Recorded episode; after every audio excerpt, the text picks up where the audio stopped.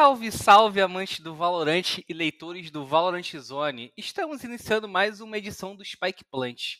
E hoje, nesta quarta-feira, a gente está aqui para debater a participação das equipes brasileiras no Masters da Islândia e falar um pouco né, sobre as nossas expectativas para a próxima etapa do Challenge Brasil, né?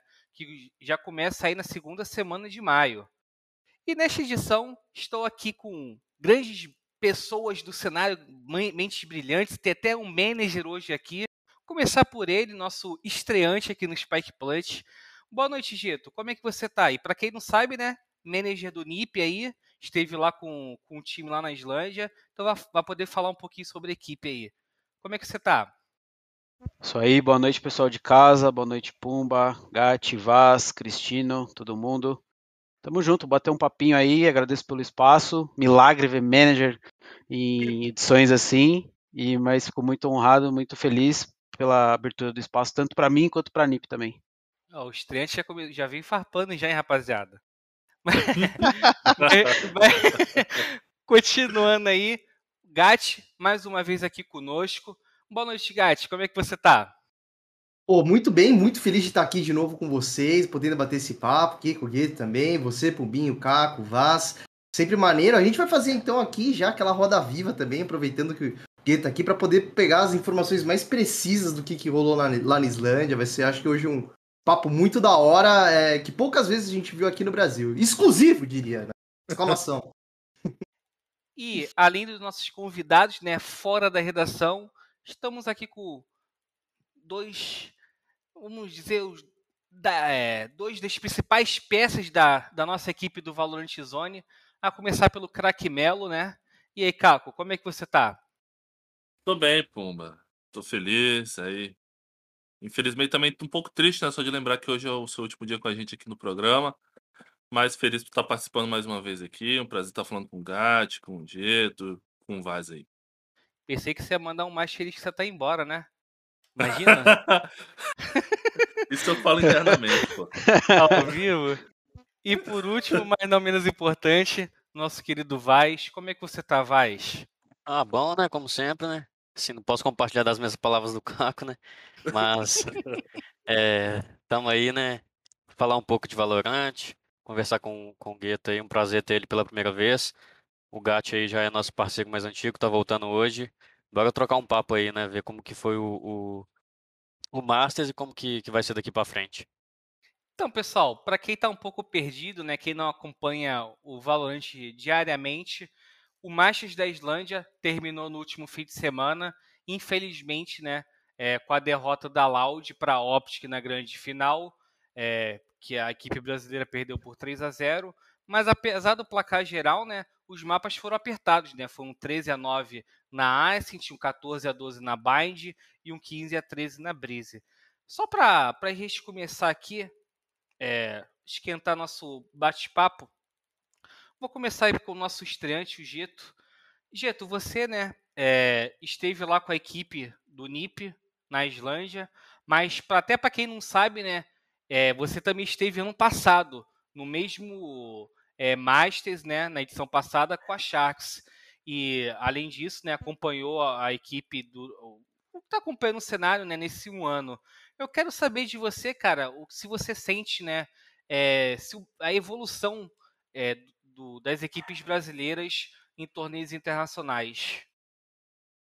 É, como você disse, tive o privilégio de estar lá no passado, no primeiro Masters, né? Tipo, fiquei muito feliz e retornar foi muito bom, principalmente por ser na Islândia, não é um país turístico assim que você pensa antes de viajar, tal, sempre que pensa Europa, Estados Unidos, então voltar para lá foi muito bacana, pessoalmente falando e profissionalmente, pô, muito insano. Todo, toda a produção da Riot é insana, muito legal, muito bem feita, muito profissional. Então sempre um prazer estar nesses eventos grandes, né, Masters.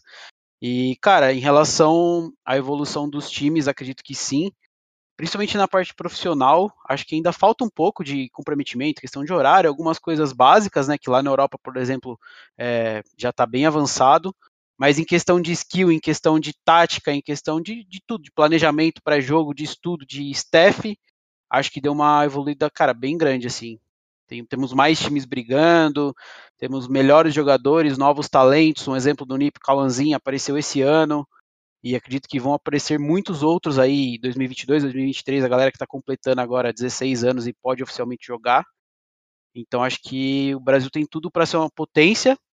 É, basta melhorar algumas coisas, como eu falei, básicas, questão de rotina, de profissionalismo mesmo. Acredito que uma galera ainda não não é tão focada nisso, tão firme. Acho que é só sentar e jogar.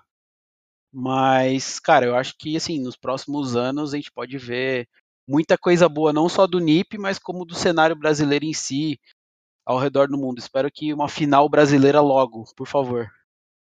E você, Gatti? Você vê evolução do Brasil nos, é, dos internacionais, até fazendo uma comparação né, de um Master da Islândia para o outro? Ah, eu acho que comparado com o ano passado, a gente foi incrivelmente melhor. Eu gostaria de, até puxando o que o Galês falou, eu acho que o melhor formato seria se a gente tivesse todos os times começando juntos, ia ser muito legal ver a evolução da Loud dentro do próprio torneio, mas claro que a gente está vendo um formato de 12 times, e aí não tem muito que a gente poder fazer, né? eu não gosto, por exemplo, daquele formato da Copa América, onde classificar oito times, eles têm que pegar o segundo melhor, terceiro lugar, sei lá da onde, fazer combinação, eu acho que já é um pouco demais porque a gente tem hoje que, infelizmente eu não sei porque a gente não consegue fazer o sistema suíço aqui, acho que é um formato legal para a gente poder estar tá vendo.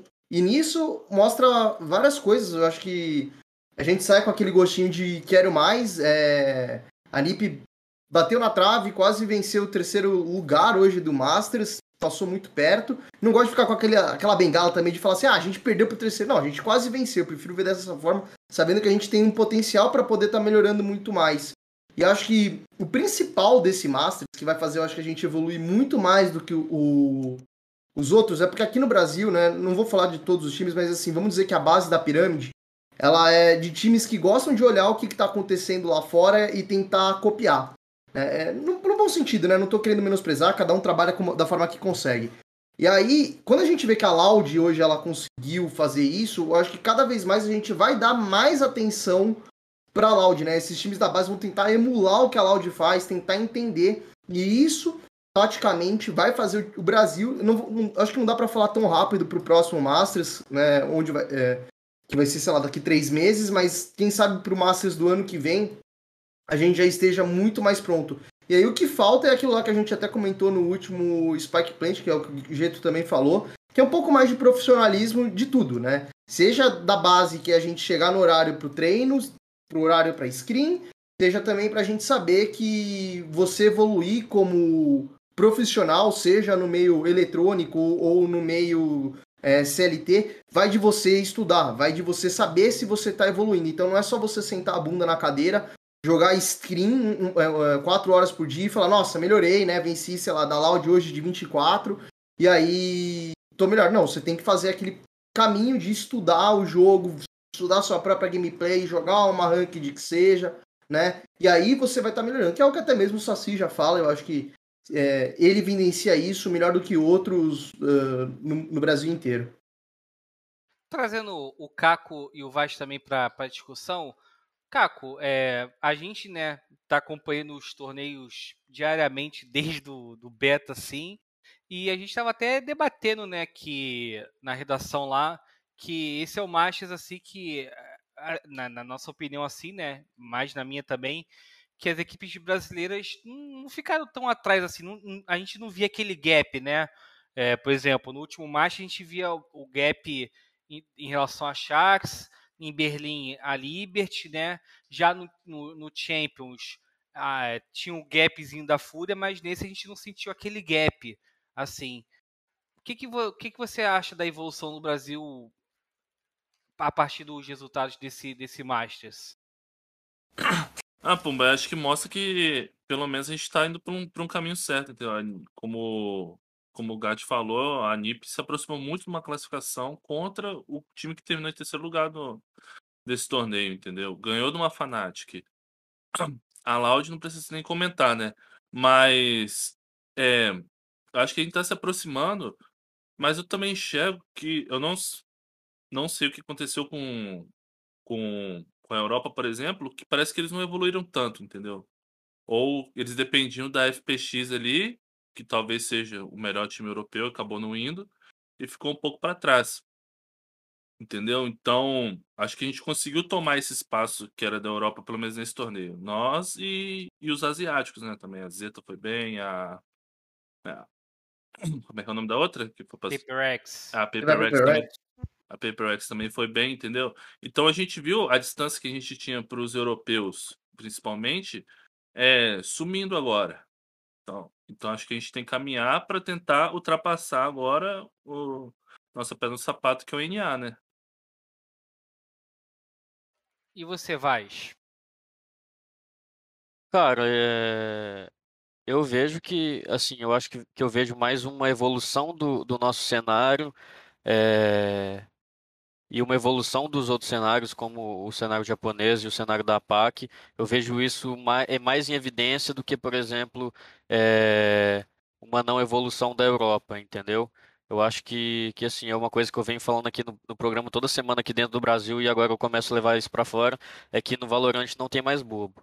É, Então, assim, eu não acredito que a, que, que a Europa tenha não evoluído. Eu acredito que as outras regiões que estão evolui, evoluindo cada vez mais e agora alcançar, é, conseguir alcançar o, o nível da Europa, né? Eu acho que, se não me engano, essa é, o- é a primeira vez que a gente não tem nenhum time europeu entre os top 4, né? Top, top 4 foi América do Norte, é, Brasil, Japão e a PAC, dessa vez. É, então, cara, eu vejo a gente evoluindo, né? Assim, falando é, mais do Brasil, acho que, que, que é muito bom pra gente, porque é, as outras regiões, como a PAC e Japão, já tinham conseguido classificar para os playoffs, né? É, e dessa vez a gente também conseguiu, cara. E, e, e não só, não só isso, a gente conseguiu ir muito bem e conseguiu chegar na grande final. É, só que eu também acho que, que é hora de, de parar também e, e começar também a querer ser um pouco mais profissional, igual o Geto falou, sabe? Acho que aqui no Brasil a gente ainda tem poucos times eh, que tem essa mentalidade. Eu acho que a- a- todo mundo devia pegar o exemplo, o exemplo da Loud, acho que desse da NiP, que, que, que na minha época de coach a gente treinava eh, junto contra eles, né, no, contra os jogadores, e eles eram super profissionais, e acho que a gente devia abraçar isso e todo mundo começar a ser mais assim, sabe? Seja Tier 1, seja Tier 2, seja Tier 3, porque isso é muito importante não só para a evolução da própria equipe, como do cenário no geral, entendeu? E agora é torcer, cara, pra gente continuar evoluindo cada vez mais, é, ver cada vez mais, mais times chegando do Brasil chegando no playoff, chegando em semifinal, chegando em grande final, pra gente começar a ser soberano no Valorant, assim como a gente foi no Counter-Strike, por exemplo.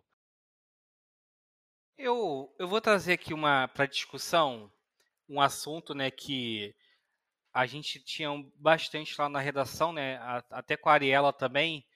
É uma sensação que eu tive, mas eu já cheguei a comentar isso no Twitter e ficou meio divididas as opiniões, né? Eu sinto que esse Masters teve um, um nível, né, bem a- abaixo do que a gente esperava, né? Eu quero saber de vocês, o Gatti, você acha, você vê é, esse torneio um nível abaixo em relação ao- aos torneios é, anteriores? Eu digo isso porque assim, se a gente pegar a Europa, né, o melhor time não foi, né? A FPX. A Fnatic teve que jogar com menos dois. Ah, tudo bem que pô, os, o- os jogadores que entraram, né, não, não foram tão mal assim, mas pô, eu acho que é, você como é, treinador até então da Tropinha e de outros times, o, o Geto como manager, o próprio o próprio Vaz também ex-treinador, sabe que jogar com um time titular é totalmente diferente de você usar dois, dois suplentes, né? E é, por outro lado também, né? O time, pô, desculpa aí, G2, mas o time mais meme da Europa, né? jo- entrou diretamente lá na, no- nos, nos playoffs. Eu quero, eu quero saber de vocês. Vocês, vocês É. sentem que esse Masters teve um, um nível pior do que os anteriores? É, Eu também tive essa impressão quando terminou a primeira fase, a gente fez o outro, o outro Spike Plant. Mas depois eu entendi por quê. Porque a gente estava acostumado a ver os times europeus chegando, entendeu? Ou, e os times NA, ou até mesmo a Cru, entendeu? Chegando na fase final. Eu estava acostumado com, com o estilo, entendeu? Mas depois quando você vai. Mas quando a gente começou a ver as fases finais, pô, a Zeta e Paper Rex foi um bom jogo, cara. Um jogo muito divertido de se assistir, entendeu? Tem, tem suas qualidades. A Optic também apresentou um jogo muito bom, um jogo muito sólido. Então, não é que o nível diminuiu, é porque a expectativa que a gente tinha não se concretizou. Então, deu essa falsa sensação que, os, que o nível abaixou, entendeu? Competitivo. Mas foi porque outros times surgiram de melhor fase. Pelo menos depois eu parei para refletir nesse pensamento eu entendi dessa maneira. E acho que também, adicionando nisso que o Caco falou, os times que passaram Europa, eu acho que vai primeiro de tudo com o que você falou. A Fnatic, ele era, depois da Gambit e da própria FPX, era o time que chamava um pouco mais de atenção de todo mundo. Que a, gente, a gente conhece o Bolster, sabe que é um cara que, putz, estuda muito, é o cara que revolucionou a Bind, entre outros mapas, tá ligado? E quando você vê, posso falar exatamente, eu passei por essa experiência de já ter que jogar com suplente, uma abração aí pro Tokers, né? Mas pesa, mesmo que você tenha uma semana para poder passar para pessoa, é muito diferente de você passar, porque eu, eu acho que isso também fica muito claro quando a gente vê o documentário da Loud, né? Que você toda hora tá tentando passar um processo, uma alma do espírito do jogo do seu time para todo mundo. Quando vem um novo, ele é um cara novo no, no meio ambiente inteiro. E aí, para ele poder se adaptar, que foi o caso dos, dos dois, assim, eu acho que foi o que o Caco falou, eles performaram bem. Só que, putz, dentro das próprias limitações. E aí todo mundo soube punir eles muito bem é, em cima disso. Eu acho que também, assim, tanto Liquid quanto a G2, eles nunca para mim foram times muito táticos, sabe? Você vê assim, ah, pega a formação da, da, da Liquid, era a Fish 1, 2, 3, que aí já tinha o Screen e tal, o, tinha o Cryptics que já saiu, e aí o que, que eles fizeram? Pô, o time tá indo bem, aí vamos adicionar mais quem? Adiciona o cara do CS, que era um Alper insano, chama o Yamp.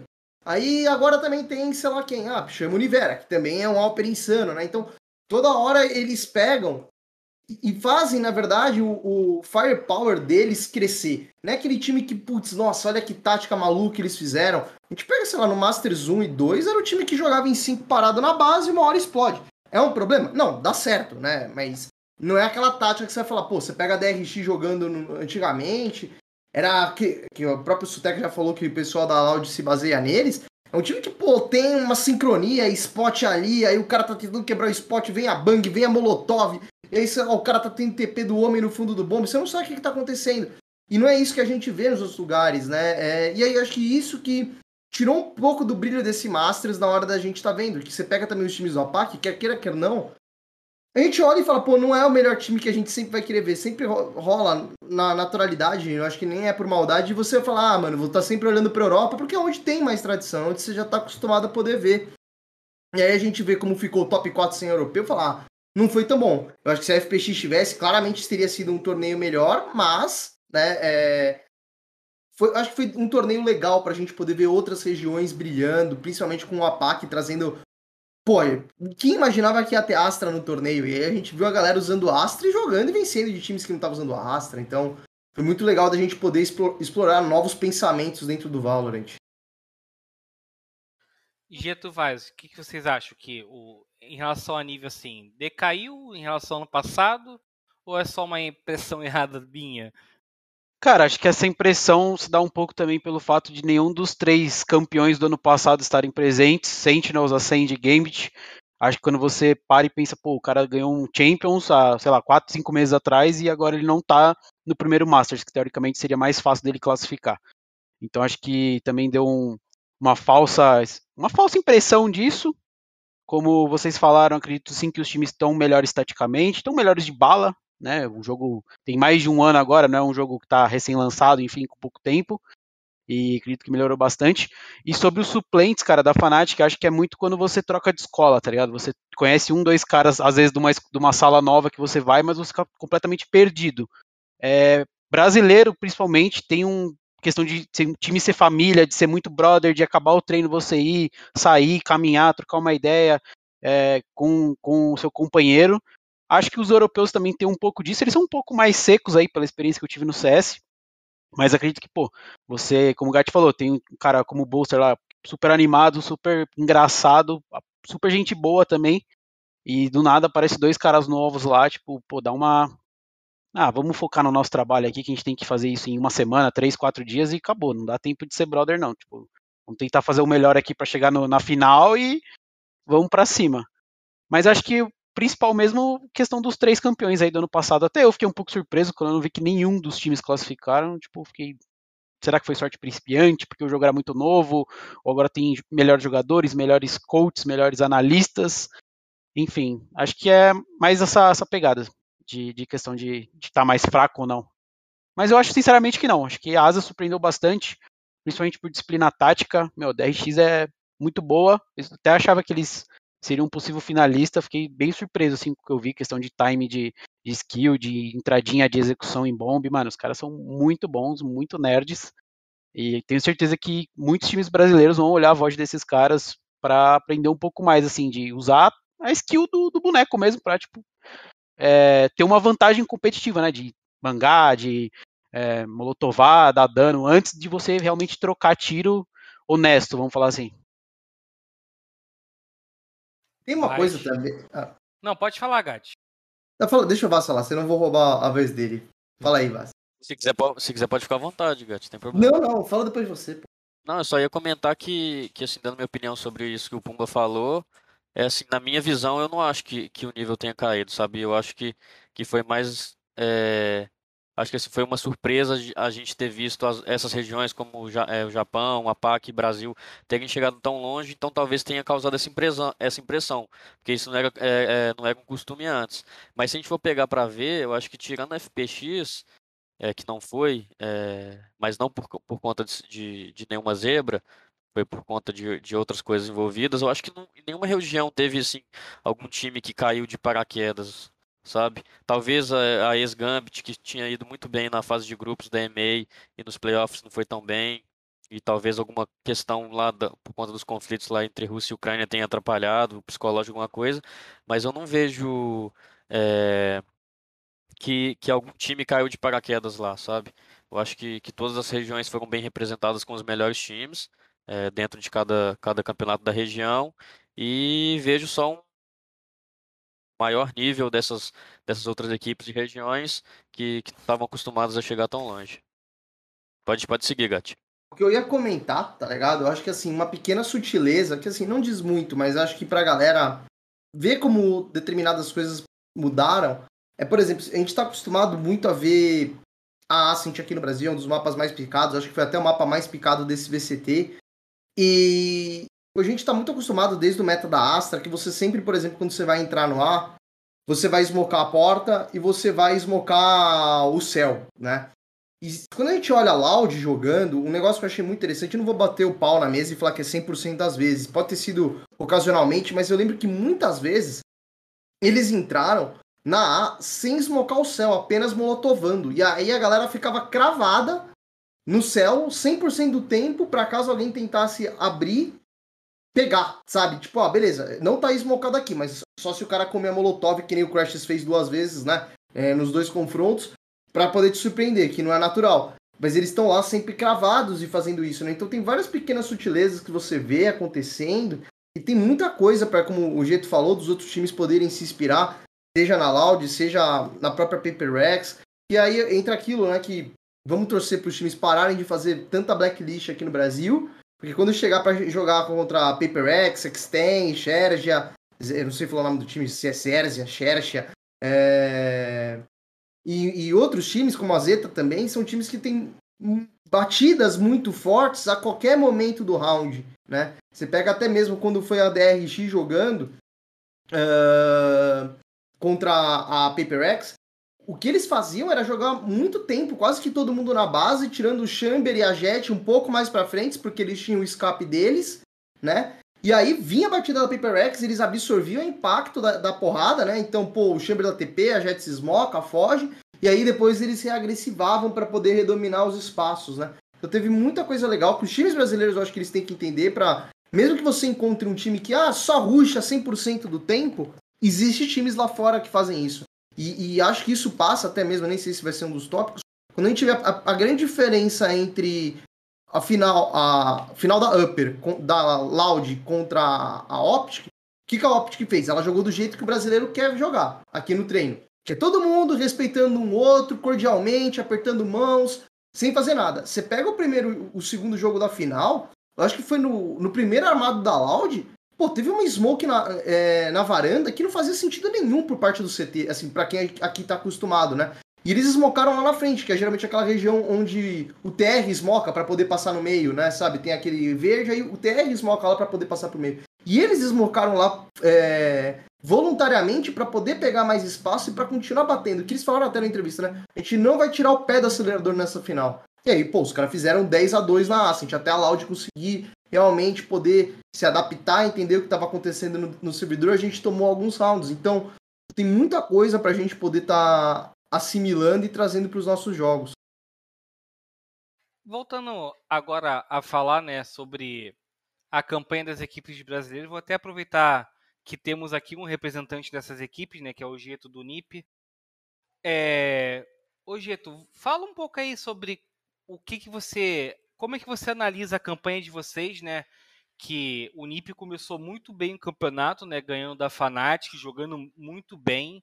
Eu até no Spike, no Spike Plant anterior e nas redes, sociais, nas redes sociais falava que eu sentia, né, que a, as duas derrotas para Loud, né, do jeito que foram, acho que ajudou bastante é, no LCQ e contra a Fnatic, mas que na final daquela fase de grupos ali, né, é, no último jogo contra a Zeta, o sentimento era de classificação, mas infelizmente ela não veio. Como é que você avalia de dentro a participação do NIP? O que, você acha que tenha faltado para a equipe? Cara, foi uma situação bem triste, para ser sincero. 12 a 9 eu sonho com ele até hoje. É... a molecada ficou muito triste. É uma derrota dura, né? Você perder dessa forma, de tantos rounds seguidos para mim também, que sou um cara que pô, torço muito pelos times que eu trabalho, foi bem difícil, fiquei bem chateado. É, mas assim, cara, avalio com uma, uma participação bem positiva. Obviamente, adquirir o playoff seria um fato histórico até para o Brasil ter dois times no playoff de um campeonato internacional e pô, ganhando do jeito que foi. Mas, cara, os japoneses eles são muito, muito focados, muito bem, de, muito bons de cabeça, assim, psicologicamente. Você vê que round a round os caras, porque assim no no décimo segundo eu fiquei mais próximo do, do palco, né? E daí, cara, você ouvia eles comemorando Nice tal, o grito, padrão deles lá, Nice, ficou até famoso. E, cara, sempre, tipo, você já ouvia baixando toda a comunicação, os caras já falando sobre o próximo round, queria até entender o que os caras falavam, mas assim, eu já fui atleta de judô, então tive um pouco dessa educação é, asiática, né? Então, assim, eu tenho certeza que esses caras são muito focados, muito determinados, assim, bem cabeça no lugar, round a round, é, pixel a pixel, entendeu? E assim, obviamente queria ter ido melhor, mas internamente falando, a gente avalia como uma, como uma participação bem positiva para um time novo, né? Um time que foi formado aí no começo do ano, janeiro, e já, tamo, já fomos aí para o primeiro internacional, entre as 12 melhores equipes do mundo. Obviamente queremos mais, queremos ir para o próximo Masters, melhorar a campanha, ir para o Champions. E a gente quer ganhar, né? Quer ser campeão mundial todos ali têm o mesmo pensamento, isso é, achei bem bacana. E, cara, a derrota contra a Loud foi dura pra gente também, tomar, né, dois 3 a 0 ali, tanto antes quanto na final. E com certeza ajudou muito, é, mas não, não foi uma coisa que abalou, porque a gente sabia que tinha uma segunda chance contra a Leviatã, então não foi uma coisa que, tipo assim, acabou o jogo 3 a 0 todo mundo ficou murcho, desanimado, não, tipo, ó, beleza, aconteceu, já era a gente tem uma nova chance, a gente vai embarcar para o México logo menos. Vamos trabalhar que nem maluco, porque é o sonho de todo mundo. É o sonho de, do, dos meninos de jogar fora, de representar o Brasil, de estar tá num grande campeonato, né? E serviu mais tipo, de motivação, assim, né? Geralmente tem pessoas, tem times que ficariam murchos, mas a gente levou isso como motivação e, sendo bem sincero, a gente amassou a Leviatã, cara. 3 a 0 assim, bem dominante, bem estilo brasileiro de, com garra, assim, sabe? Gostei muito da postura deles, é, como time lá fora. Foi uma questão, tipo, bem round a round, igual eu falei, bem round a round, bem 1x0, beleza, tem mais dois. 2x0, beleza, tem mais um. Quanto não acabar, velho, não, não acabou, né? Até é, estranho falar isso. Mas é isso, cara. Uma, uma participação positiva, até internamente falando, o pessoal lá de fora, nossa diretoria, mandou super parabéns para o pessoal falou o mesmo que eu falei anteriormente, ah, a gente gostaria, obviamente, de mais, de ir mais longe, só que faz parte, um tem que ganhar, outro tem que perder, é, corrigir os erros, melhorar aí, e vamos embora pro próximo. Mas, assim, bem positivo, fiquei particularmente bem orgulhoso e o pessoal da diretoria também. Ô, Pum, posso fazer uma pergunta pro Gelto? Pode. Cara, assim, é... até como experiência própria, assim, né, de, de ex-treinador e tudo mais, é, a gente sabe que, que nesse tipo de campeonato, né, uma equipe estreante e tudo mais, você falou um time novo, é, tem aquela, aquela, aquele certo nervosismo, aquela certa ansiedade, assim, para fechar um jogo. Você acha que isso também pode ter influenciado, assim, para naquele 12 a 9 ali vocês não terem conseguido fechar o mapa? Cara, acho que sim. A gente tem dois caras muito experientes, Xande e John. Acho que sem comentários falar o que esses caras já jogaram, quanto eles agregam para o time. Mas a gente também tem dois caras novos, né? BNJ e o Cauãzinho são dois rapazes aí muito novos, principalmente o Cauã, por 16 anos, primeira, primeira viagem internacional. Então não sei às vezes o que passa na cabeça de uma, uma pessoa dessa, uma criança, né? Vamos falar um adolescente de 16 anos, tipo, putz, preciso matar, preciso performar, performar bem para avançar. Mas pelo que eu ouvi de comunicação, que eu podia ficar numa salinha lá junto com o coach ouvindo a comunicação e tal, o pessoal tava tranquilo. E depois acho que foi uma questão psicológica mesmo, acho que deu uma balada de não, não encaixar alguma coisa, ou de morrer de uma forma besta, de uma forma boba, tipo, rotacionando, enfim. Mas, cara, acho que acho que é isso. É, ô Gito, eu queria saber de você como é que vocês chegaram pro, pro Master. Já que vocês foram a última equipe a classificar, né, de todas a competição mesmo, até de Oscar Chance, vocês vieram de quatro MD5 consecutivas em, sei lá, menos de uma semana, vamos contar assim, acho que cinco, uhum. seis dias, fizeram quatro partidas muito intensas, entendeu? Uma tendo sendo resolvido 3 a 2 muito apertado. É, você acha que se vocês tivessem tido um pouco mais tempo, vocês conseguiriam estar melhores preparados para enfrentar seja a DRX, seja a Zeta? Cara, acho que sim. Acho que nós fomos muito foi muito corrido pra gente, campeonato de tiro curto já, mas a gente teve viagem pro México, viagem pra Islândia, é, dias de quarentena lá que a gente não podia sair, podia treinar, mas não podia sair, mas a gente conseguiu treinar super pouco, é, de um dia pro outro, ter, por exemplo, jogamos uma MD3, no outro dia já tinha uma outra MD3, então a gente tinha que escolher se descansava, você analisava o time, ou fazia metade dos dois, e tipo, eu sempre acho que se você fizer meio a meio, vai sempre prejudicar o time, é, ou você se prepara muito, ou você descansa muito, e se você não faz um dos dois, acaba tendo um, uma desvantagem, né, competitiva. Então acho que, cara, se tivesse acho que talvez uns dois dias antes, dois, três dias antes, tivesse a oportunidade de treinar com mais times, a gente conseguiu bons treinos lá fora, com times do campeonato, com times de fora, é, tier 1 europeu, cara, tipo, conseguimos ótimos treinos, assim, pra ser bem sincero, é, mas eu acho que foi pouco, acho que foi pouco, acho que essa questão do, do calendário aí, das datas, foi uma questão que atrapalhou um pouco, sim. Até eu estava analisando o, o, o, segundo seed, né, das outras regiões, tipo NA, por exemplo. O Optic chegou lá dia primeiro. A gente chegou dia 5. Dia primeiro você estava no México ainda. A gente estava no México, e daí a gente chegou, teve que fazer um PCR e ficar trancado no quarto. Aí falavam que o PCR tipo, ia sair em 6, 7 horas. Aí ele atrasou, esse PCR atrasou, porque é um PCR do governo da Islândia, eles que liberam o resultado. E daí ele atrasou. Daí eu tive que desmarcar, tipo, quatro, os quatro mapas, quatro primeiros mapas, que eram ótimos treinos. Pra gente sentar, jogar, sentir como que era time europeu, essas coisas.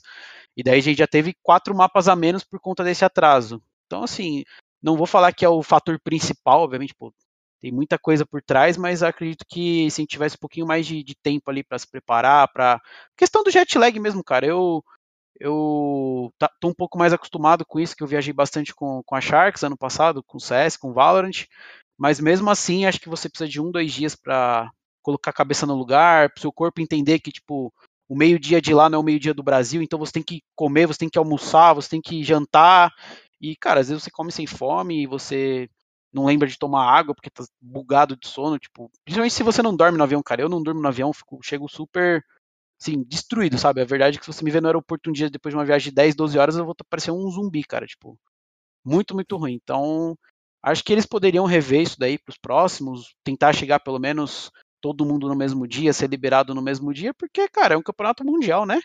São os 12 melhores times, acredito que se os 12 tiverem a mesma mesmo tempo de preparação aí, mesmo mesmas condições, acho que é mais, mais justo. Mas não acho que tenha sido o fator principal não, mas acho que, que fez diferença sim. E é só um adendo, né? Se vocês tivessem classificado, né? Vocês iam jogar mais quatro dias seguidos, né? Sem descanso. Um MD3 por dia, pelo menos. É, se a gente ganhasse da Zeta, ia ser a quarta MD3 no quarto dia seguido. Então, assim, é, é cansativo. Eu que sou manager, que tô na correria de mais de bastidores, de horário de acordar tal, é, já estava cansado mentalmente falando. E fisicamente também um pouco, porque eu não sou o fitness, né? Infelizmente. É, então acredito que para o jogador que tem uma pressão psicológica muito maior de fritar a cabeça mesmo, pensando em tática, em concentrar na mira, em saber que aquilo é um puta, um adversário que depende de um round para você ir para um playoff, que a galera tava um pouco desgastada ali fisicamente, mentalmente. A gente sempre teve que chegar um pouco antes também, porque como a gente foi o último time a chegar, a gente não conseguiu fazer media day, a gente não conseguiu fazer nada em dias anteriores. Então a gente fazia no dia do jogo. Então a gente chegava três horas antes do jogo, fazia lá gravação, entrevista, foto, se concentrava pro jogo, analisava os caras, ia pro stage jogar. E às vezes saía tipo tarde da noite, 8, 9, 10, 11 horas da noite para ter que 11 horas do outro dia é, se preparar, dormir, descansar, fazer todo o trabalho pré-jogo e jogar de novo, entendeu? Então acho que isso daí foi uma. Ah, inclusive um fato é que o primeiro jogo do campeonato era para ser Fnatic Nip, a estreia do campeonato.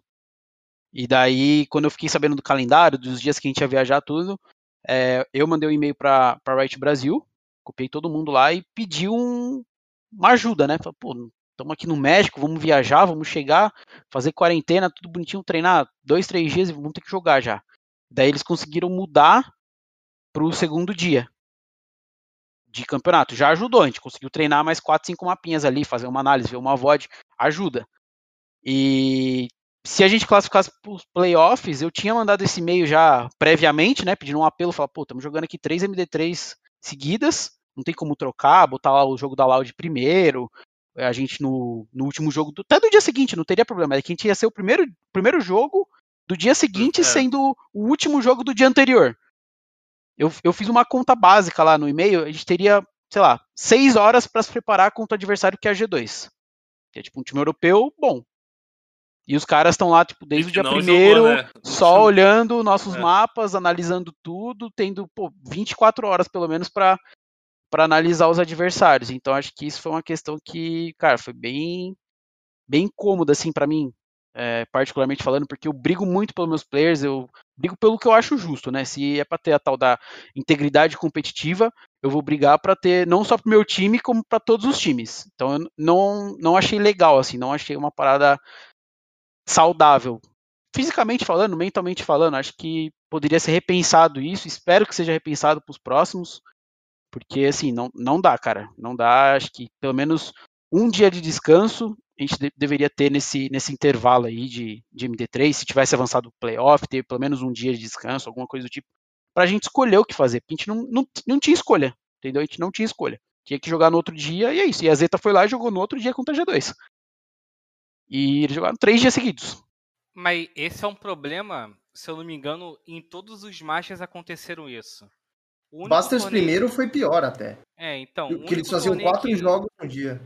O é. torneio que não teve problema de, de data ou assim, de muito time fazendo uma, uma jornada como vocês fizeram foi o Champions, pô. Que, pô, é, a classificação era o quê? Em, em julho já tinha classificado, né?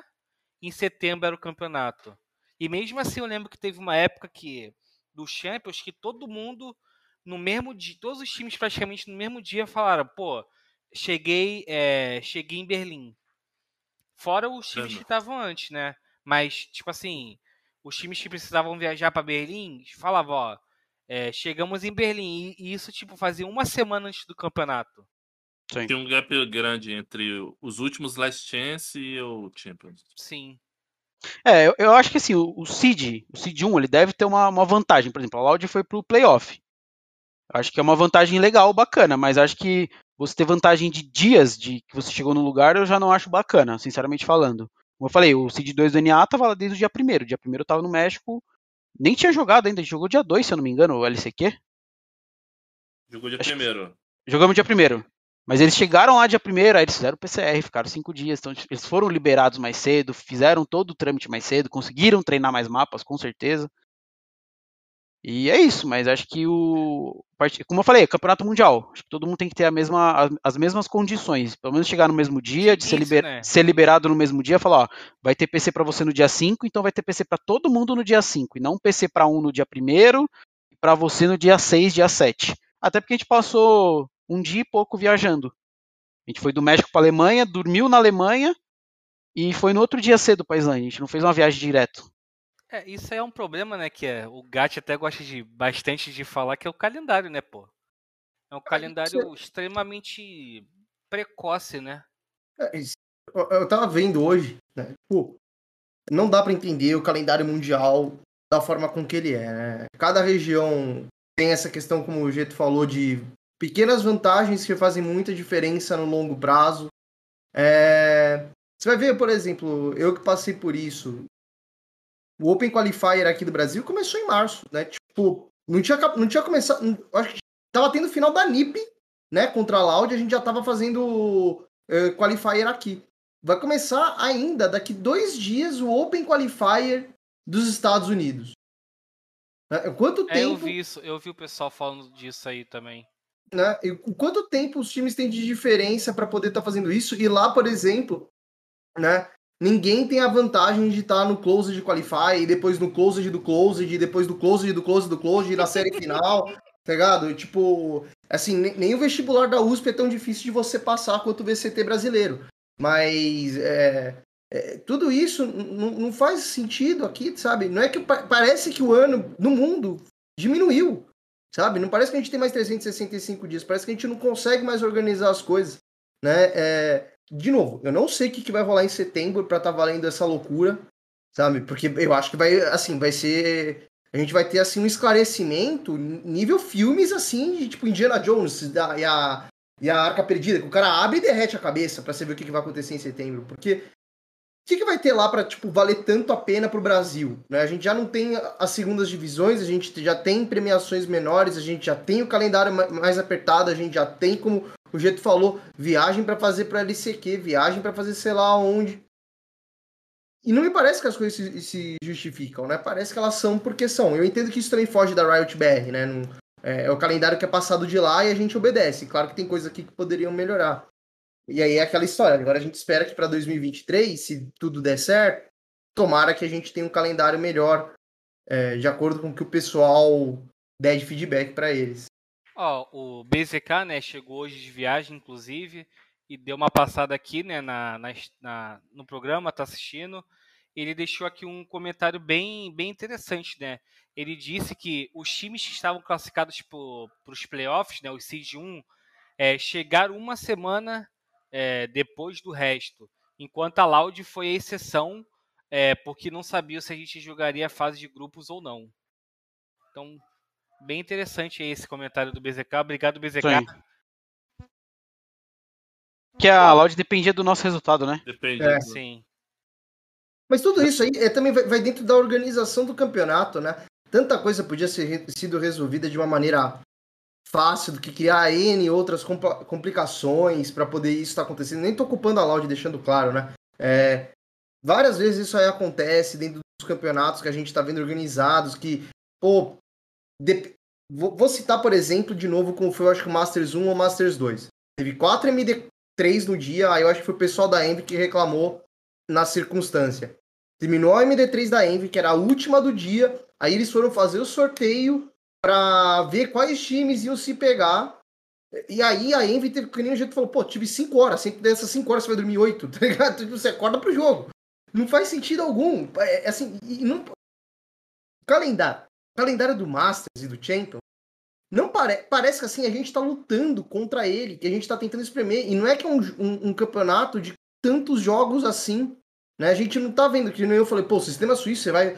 Você vê o Major, né? Aí, eu- não sei como tá agora, o Pumba vai poder me esclarecer mais. Você tinha lá o Major que veio lá, que nem da última vez, a Godsend. Aí passava ia pra outra, é, é, sistema suíço. E depois disso ia pros playoffs. Aí você tá encaixando, então.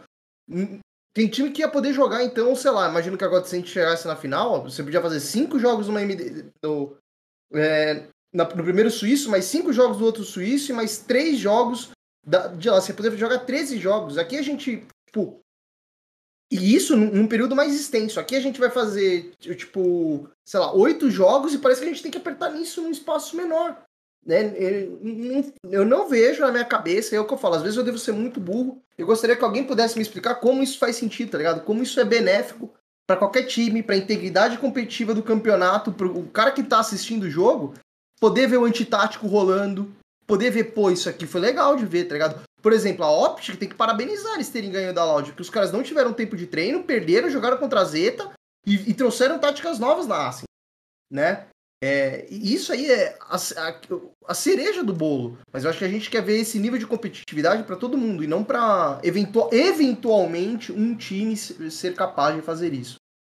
É, o, o formato do CS, né, ele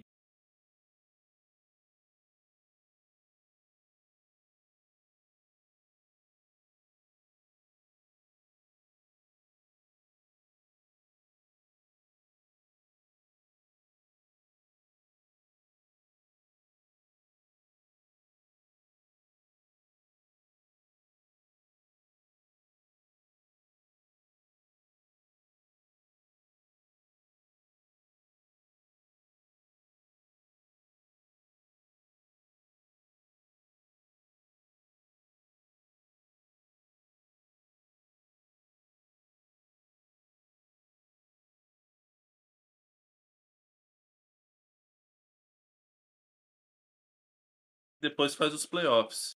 É, eu também eu sou super a favor do formato suíço. Eu acho um absurdo o time fazer, sendo sincero, nem contra a Loud, mas você fazer três partidas e tá no final de um campeonato. Entendeu?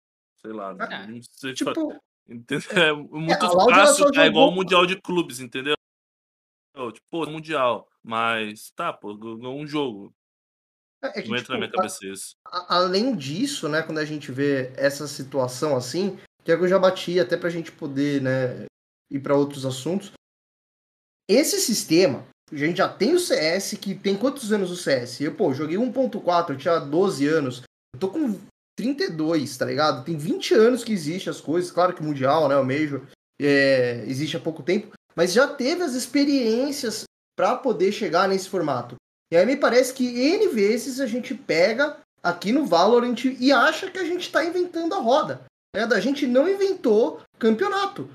Formatos de campeonato já existem, tá ligado? É só pegar e ou fazer igual ou melhor, não ir para trás, tá ligado? E aí a gente parece, desde o Masters 1, a gente, claro, tá melhorando, graças a Deus. Agora os playoffs tiveram dupla eliminação. Mas que a gente vem e fica dando cabeçada na parede tentando inventar a roda. Por quê? Porque só Deus sabe. E até seguindo. Vai falar alguma coisa, vai? Pode falar. É, eu queria só completar, e assim, é igual o Caco falou desse disso de ah, a equipe joga três, três partidas e está na, na grande final. É obviamente que a Laude não tem culpa nenhuma disso. É, inclusive, acredito que se ela tivesse começado a fase de grupos, ela chegaria na final do mesmo jeito. Mas, assim, eu acredito até que talvez a Laude vindo da fase de grupos, ela teria conquistado uma maturidade maior e talvez tivesse um tropeço antes da grande final, que fizesse ela chegar na final é, mais bem preparada para poder ser campeã, entendeu? Às vezes você tem um tropeço um pouco antes, é, previne você lá na frente de ter um, um, novo tropeço, sabe? Então isso, isso na minha visão também é, é... O pessoal acha assim, ah não, já começa no, nos playoffs direto, é uma coisa muito melhor assim, mas eu acredito assim que, que você começando na fase de grupos e tendo pegando ritmo de jogo e amadurecendo dentro do campeonato é, é, e tropeçar na hora certa também faz muita diferença. E seguindo aí né, no programa, e no último tópico aí falando sobre o Masters, né, vamos falar sobre a final em si, né? É, para quem chegou agora, né? Essa primeira parte do programa é uma análise geral do Masters, falar sobre as equipes brasileiras. Agora a gente vai falar sobre a Loud, né? A Loud, né, infelizmente, perdeu a grande final para a Opt por 3 a 0 mas apesar do placar né, geral ter, ter sido elástico assim, as parciais dos, dos mapas não foi reflete, né? Que foi um 13 a 9 na Ascent, um 14 a 12 na Bind e um 15 a 13 na Breeze para a equipe norte-americana. Ô, ô Caco, eu quero saber é, como é que você vê essa essa essa final assim, se, se sai com aquele é, com aquele gostinho de que pô, se tivesse ganho o OT ou o mapa poderia ter sido diferente. Pô, sendo bem sincero, Pumba, que assistiu o jogo inteiro, tal, tentando prestar atenção, porque também estava fazendo outras coisas ao mesmo tempo, cuidando de outras coisas. É, para mim deu a impressão que em nenhum momento a Loud parecia que ia ganhar um jogo, entendeu? Mesmo quando ela virou os mapas, tava é, nos dois mapas que foram pro AT, ela ficou um ponto do AT, acho que, pô, sendo sincero, tipo assim, em nenhum momento deu a impressão, pô, a Loud vai ganhar esse mapa, sabe? A maioria dos rounds era muito sofrido, muito apertado, entendeu? 1x1, ganhando clutch. Eram situações muito complicadas e parecia que a Optic tinha o controle de todos os dos três mapas foram jogados. Ela sabia o que ela estava fazendo melhor, corrigindo o que ela cometeu de erro na no primeira partida, entendeu? E, parece, e sendo sincero, parecia que a todo momento estava na mão da Optic. Eu, estava, eu já sentia, eu estava percebendo isso claramente eu tinha essa sensação. Posso estar errado? Posso, mas eu tinha essa sensação. Que a Optic parecia que já estava jogando como uma campeã ali. Ô, ô Gatti, como é que você vê a diferença, cara, dessa grande final pro, pro confronto, confronto anterior entre essas duas equipes, né? Que a Loud saiu como vencedor lá de virada, inclusive. É, eu acho que assim, pô, até tava comentando isso em live, é... Ninguém. Como é, que, como é que eu posso falar isso? Ninguém contesta a Loud quando ela tá atacando, tá ligado? A gente não vê isso acontecendo uh, nas situações do dia a dia quando a gente vê os campos. Né? Não tô falando de avanços individuais, né? Eu tô falando do estilo como a Paper X fazia e faz, é, de eventualmente encaixar uma batida, esse estilo mais asiático mesmo, de contestar, tá ligado? Muito do que acontece, e eu acho que a Loud é o time que mais está sabendo apontar esse erro, não é um erro, né? Essa questão no cenário brasileiro de escolha, de que se você quer ficar parado no fundo do bombe sem fazer nada, a gente vai se reunir, vai execar e você vai tomar, porque é uma chuva de recurso vindo na tua cabeça, spot, bang, molotov, você não vai ter espaço dentro do bombe. E aí a gente vai conseguir jogar da melhor forma possível, ocupando os espaços, né? É, então, enquanto isso estava acontecendo, a Loud deu aula pra, é, de como se jogar na Ascent. Pô, a gente vai ver quantas VODs seja na Ascent da Loud agora ou uh, até mesmo na época do VCT, que é, rola aquele acho que a gente já pode até chamar de um estilo clássico da Loud, que é, meu, vai, ganha o domínio lá do gelato, banana, né, aquela região ali da orb, só se recupera assim os, os spot, o Les tá jogando no quadrado tal. E aí você recuperou todos os recursos, ninguém te contestou, o cara tá jogando no fundo do bombe, eh, sem recurso. Muitas vezes o homem que tava jogando naquele bombe já gastou a paranoia, não tem mais como parar aquela entrada, né? Você não tá mais num bombe como que era com a Astra, né? Que, ah, beleza, ela gastou um puxão, ela tem outro. E se ela gastar de novo, ela tem outro, e outro, e outro, né? É, é uma situação que agora o, o, o âncora daquele bombe geralmente ele não tem recurso para poder segurar isso, facilitou muito para poder acontecer. Então, é, quando eu tava até falando online, em, em live, eu peguei o jogo da PaperX e falei, ó, esse estilo de jogo aqui é o que a Loud vai ter que se preocupar para poder justamente uh, se atentar, na minha opinião. O Bazuca tá aí, ele pode explicar às vezes até melhor o que aconteceu para todo mundo que tava lá, né? É, ele vai ter a vivência para poder estar tá falando. Mas me pareceu que justamente contra a Optic, ela acelerou o jogo como ninguém nunca fez contra a Loud, que é o problema que a gente fala do Brasil, como o nosso cenário ele é muito pequeno, existe pouca diversidade e, e, e muita reclamação sobre treino, de ah, tá, rushou, tá na blacklist. Não tô falando que é a causa da Loud, mas eu tô falando que isso você cria um ambiente dos times não querem é, fazer determinadas escolhas. Quando a gente fez algumas outras coisas, a gente falou, da, eu falei aquela smoke da varanda, né? Aquilo lá é muito forte, porque se você for pensar, no alto nível, você tem que ter muito culhão para poder comer um smoke. E quando você quer atacar o spike site da A, pô, como é que você vai comer aquilo lá? Você vai gastar mais um spot? Se eu vou gastar mais um spot, então o Sassiri vai atrasar 45 minutos, 45 segundos a entrada. O Sadak ele vai gastar uma bang para poder estar tá comendo aquilo lá. Então, tipo, você cria uma etapa a mais não convencional que a gente não vê. Eu acho que a gente vai tentar lembrar de N VODs do mundo. Eu não me lembro de outro time na defesa fazendo aquela smoke daquela forma e jogando daquela forma, né? O Victor ele jogou pra frente, ele fez smoke, limpou o que tinha e guardou a posição, falando aqui é meu, tá ligado? E aí você tinha muita certeza que, meu, putz, agora a Loud pra poder passar daqui vai ser muito difícil, tá ligado? Então, N coisas ali aconteceram sucessivamente, além do EA apertando W, como é, o Cined também faz, e muita gente que eu falo aqui no Brasil, ah, reclama, o Jet tá apertando W. Tá aí, né? E aí chegou e, e, puniu. Não a Loud, não, de novo, não é que a Loud reclama, tô falando que o nosso cenário brasileiro reclama e por isso que a gente não faz. Né? A gente faz pouco isso, né? Eu acho que uma das poucas pessoas que fazem isso aqui no Brasil é justamente o John e o Xande. E não à toa que eles foram justamente pro Master sabendo punir os times que só sabem reclamar. Tá ligado? Então, é, eu acho que justamente esse, esse aperto no W, leve, né? Não foi assim uma correria maluca que a Optic fez, mas essa é, mudança de marcha que teve fez justamente finalmente alguém tirar o Loud do conforto. Porque eles nunca até então, em nenhum dos confrontos que a gente lembra, tiveram que enfrentar um time dessa forma.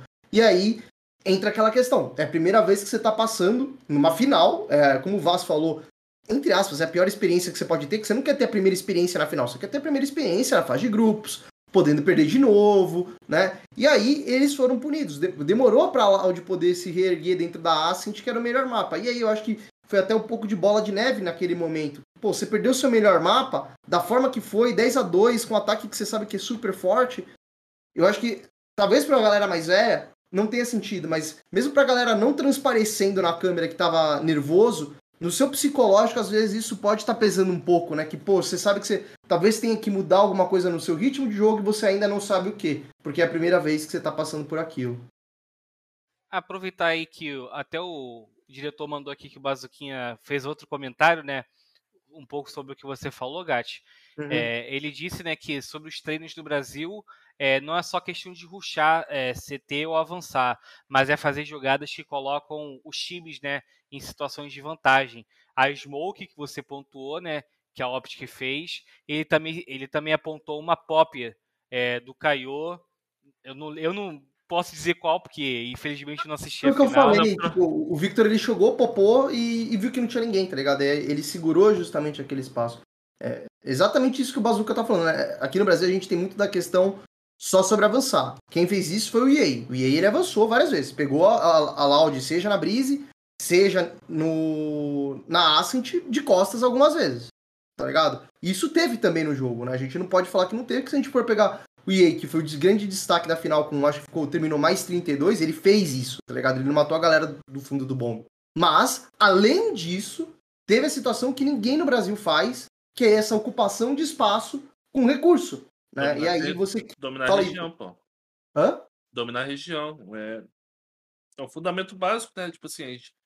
eu pelo menos escutava isso muito no, no CS, entendeu? Fala e fala muito sobre isso. Quantas lives, tipo assim, de de Gamers Club, entendeu? Que eu vejo de fala ainda na aula falando que é importante você dominar a região para não deixar o adversário ter o espaço. Ele sem o espaço, ele não vai conseguir te atacar, ele vai ter dificuldade. Já que é um round, é 1 minuto e 40 que o cara tem. Se você, se você domina um espaço, o cara, tem, o cara não vai conseguir jogar, o cara vai ter. O cara não vai ter controle, o cara não vai ter controle, o cara pode ser punido, entendeu? Esse tipo de coisa. E é uma coisa que as equipes têm que estar acostumadas, tem que fazer isso sempre, eu acho. Além do mais, no Valorant, que tem muito mais recursos que no CS, pô. Que é uma smoke e uma flash. E, o Vaz, até para pegar um gancho do que você falou, né? A Opt, né? Ela foi uma equipe que foi Seed 2 do NA e por conta disso é, ela precisou é, jogar a fase de grupos, né? inclusive eles perderam um, um, jogo na fase de grupos, eles não foram o melhor daquele grupo B. Né? Eles estiveram perdendo para a Xerxia e depois é, deram o comeback no grupo, ganhando da Cru e da própria Xerxia para se classificar. Você sente essa maturidade na campanha deles, que você mencionou de uma equipe começar um pouco antes? Assim, você sentiu maturidade é, para essa equipe na grande final? Até em adaptação, né, que eles perderam para lá numa, numa final upper, aí teve um, é, um dia de outro jogo e, e na final né, jogaram de forma diferente. Você sente isso? Cara, eu sinto sim, né? E, ainda mais quando você fala de uma equipe que já jogou né, um, eventos internacionais anteriormente. É... Então eu, eu, sinto sim que assim, talvez ter começado na fase de grupos pode ter feito uma, uma diferença é, no final das contas. Mas assim, cara, eu sinto também que, que apesar de ter sido uma final de 3 a 0 é, o, o, placar engana um pouco, assim, porque pelo que você disse, as parciais do, do, do, dos mapas foram foram muito apertados, né? Acho que com exceção do, do primeiro mapa. É, assim como tinha sido já na, na final da tabela de cima, né? Foi um 2 a 1 apertado. Então assim, já sabia que ia ser um jogo muito pegado, né? Eu acho que, que assim como o Gatti disse, a postura da Optic é, fez a diferença. Mas eu também vou pelo lado um pouco do Caco, assim. Eu senti a postura da Loud um pouco diferente nessa grande final, assim. Eu senti eles, não sei, não sei a, palavra certa para usar, assim, mas eu senti eles um pouco acuados, assim, em determinados momentos, sabe? É... Mas, cara, mas mais jogo, mais jogo é assim, velho. Vai, vai ganhar quem erra menos, ainda mais é, você pegando as duas equipes mais, é, mais regulares é, do campeonato. Quem errar menos vai ganhar na grande final. Infelizmente para nós, quem, quem errou menos foi a Optic e saiu com a vitória. Mas assim, cara, eu fiquei muito satisfeito com, com, com a campanha da Loud. Sabe, a gente a gente pega a Loud assim, a gente assim com todo respeito e, e, e, humildade com, com os outros times do Brasil, mas a gente pega a Loud a gente sim, sente que, que, que, que ela está um nível acima assim dos outros times do Brasil. É, e eu acho que, que os outros times têm que se espelhar nela para poder conseguir chegar no mesmo nível e a gente vê cada vez mais times brasileiros chegando em playoffs, em grandes finais, semifinais, como eu tinha dito anteriormente. É... Pode falar, Caco. Não, só completando um pouco o que o Vaz falou, cara, é, eu acho que realmente acho que todo mundo tem que se na Loud e a derrota é, também faz parte do processo. Porque a, nesse de chegar na final, a gente, pô, pode todo mundo aqui, se for para cravar um time brasileiro que, que vai pro próximo Master, a gente crava Loud, entendeu? De novo.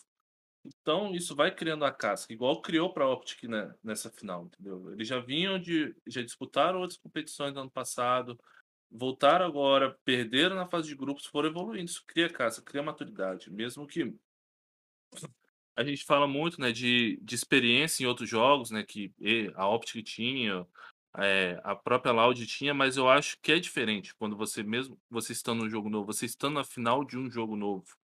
A pressão com certeza é diferente. É uma pressão igual eles sentiam. É, é, eles sentiam pressão nos outros jogos? Sentiam. Só que é uma pressão diferente. Entendeu? Existe um tipo de responsabilidade diferente, porque é uma camisa diferente, vocês estão representando uma outra org. Então isso tudo vai variando de acordo com o jogo, de acordo com a equipe, acho que tudo muda. É, então acho que foi é, mesmo, foi, mesmo que foi ruim a derrota, acho que a Loud vai criar uma casca e, prova, e, pro, e com certeza no próximo campeonato ela vai estar muito preparada para outros tipos de situação que ela encarou nesse, entendeu? Vai, vai aprender com os erros.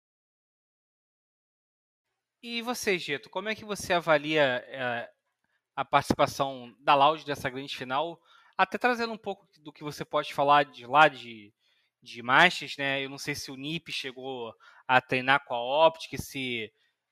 Também não, não quero botar você em fogueira, mas só quero saber a sua opinião é, do que você viu da equipe norte-americana no torneio e no, no torneio em si na, na grande final contra a brasileira.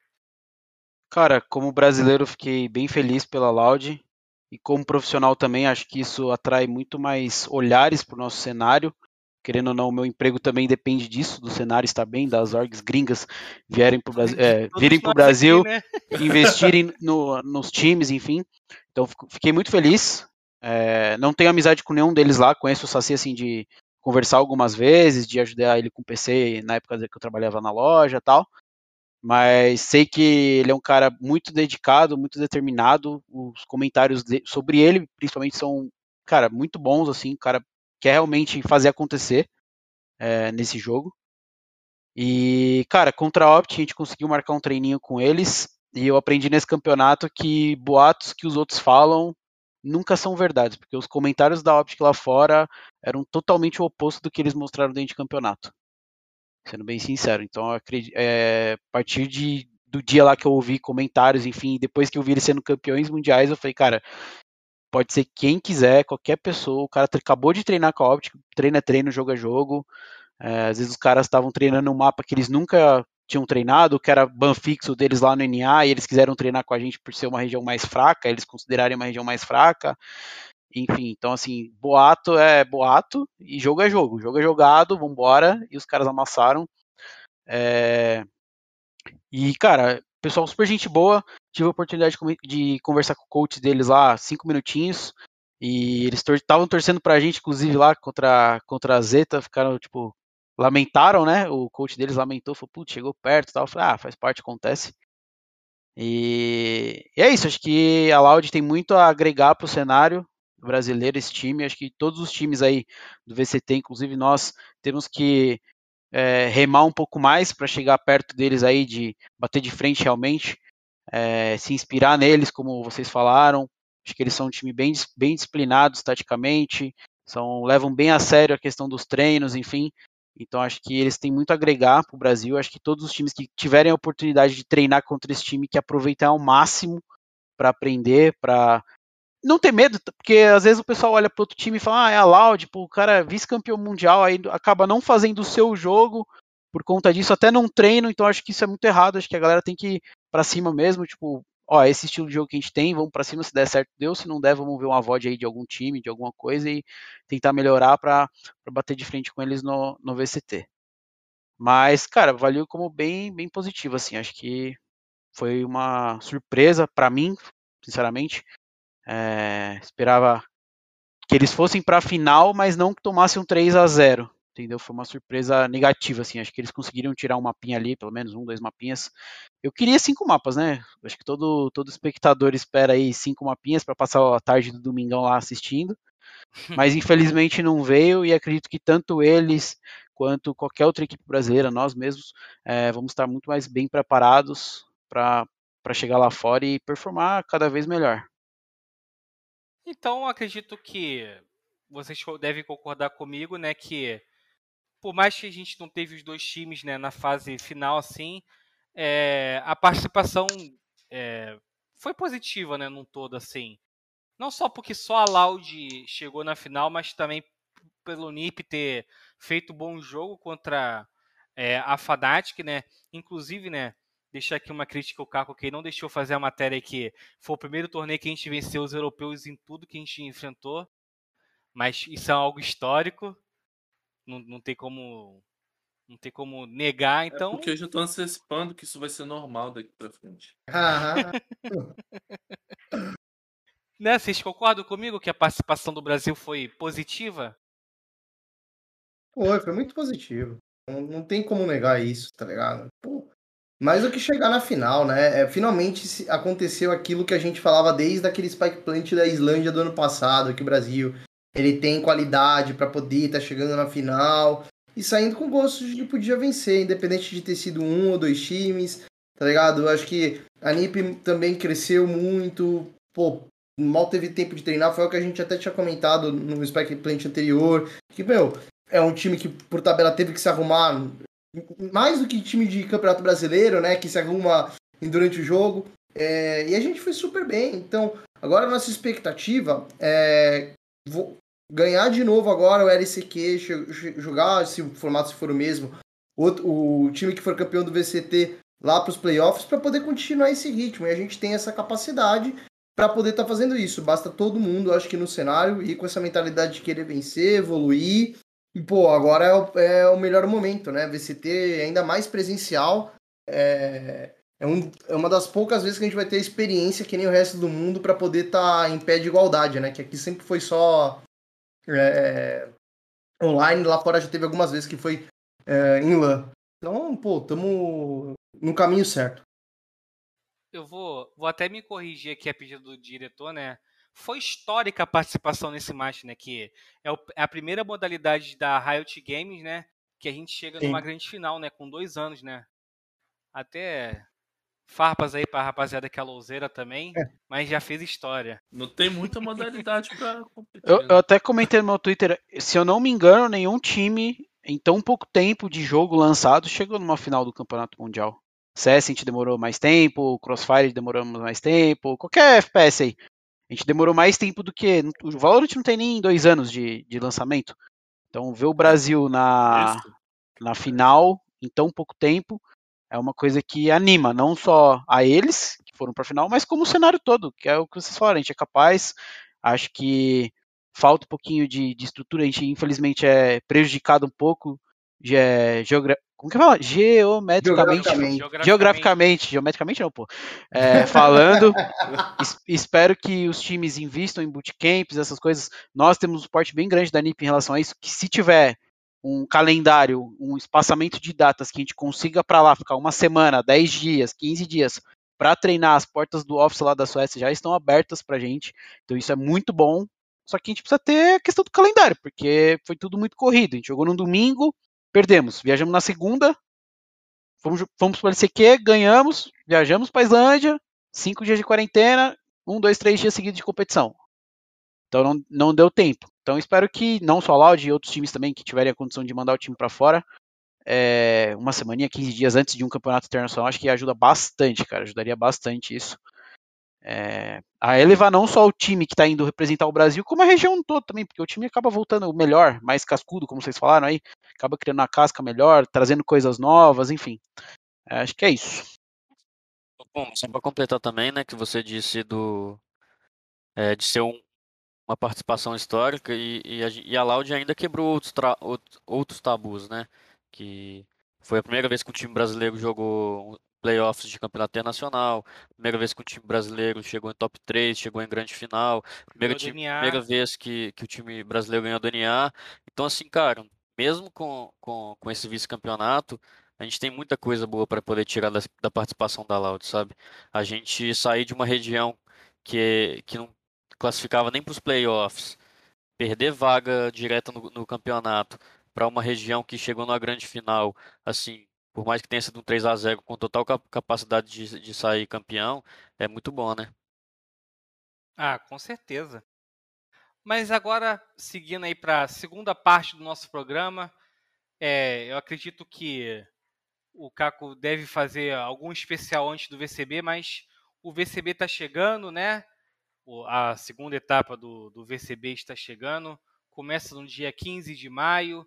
Nós é, já temos todas as equipes definidas aqui temos. no Brasil.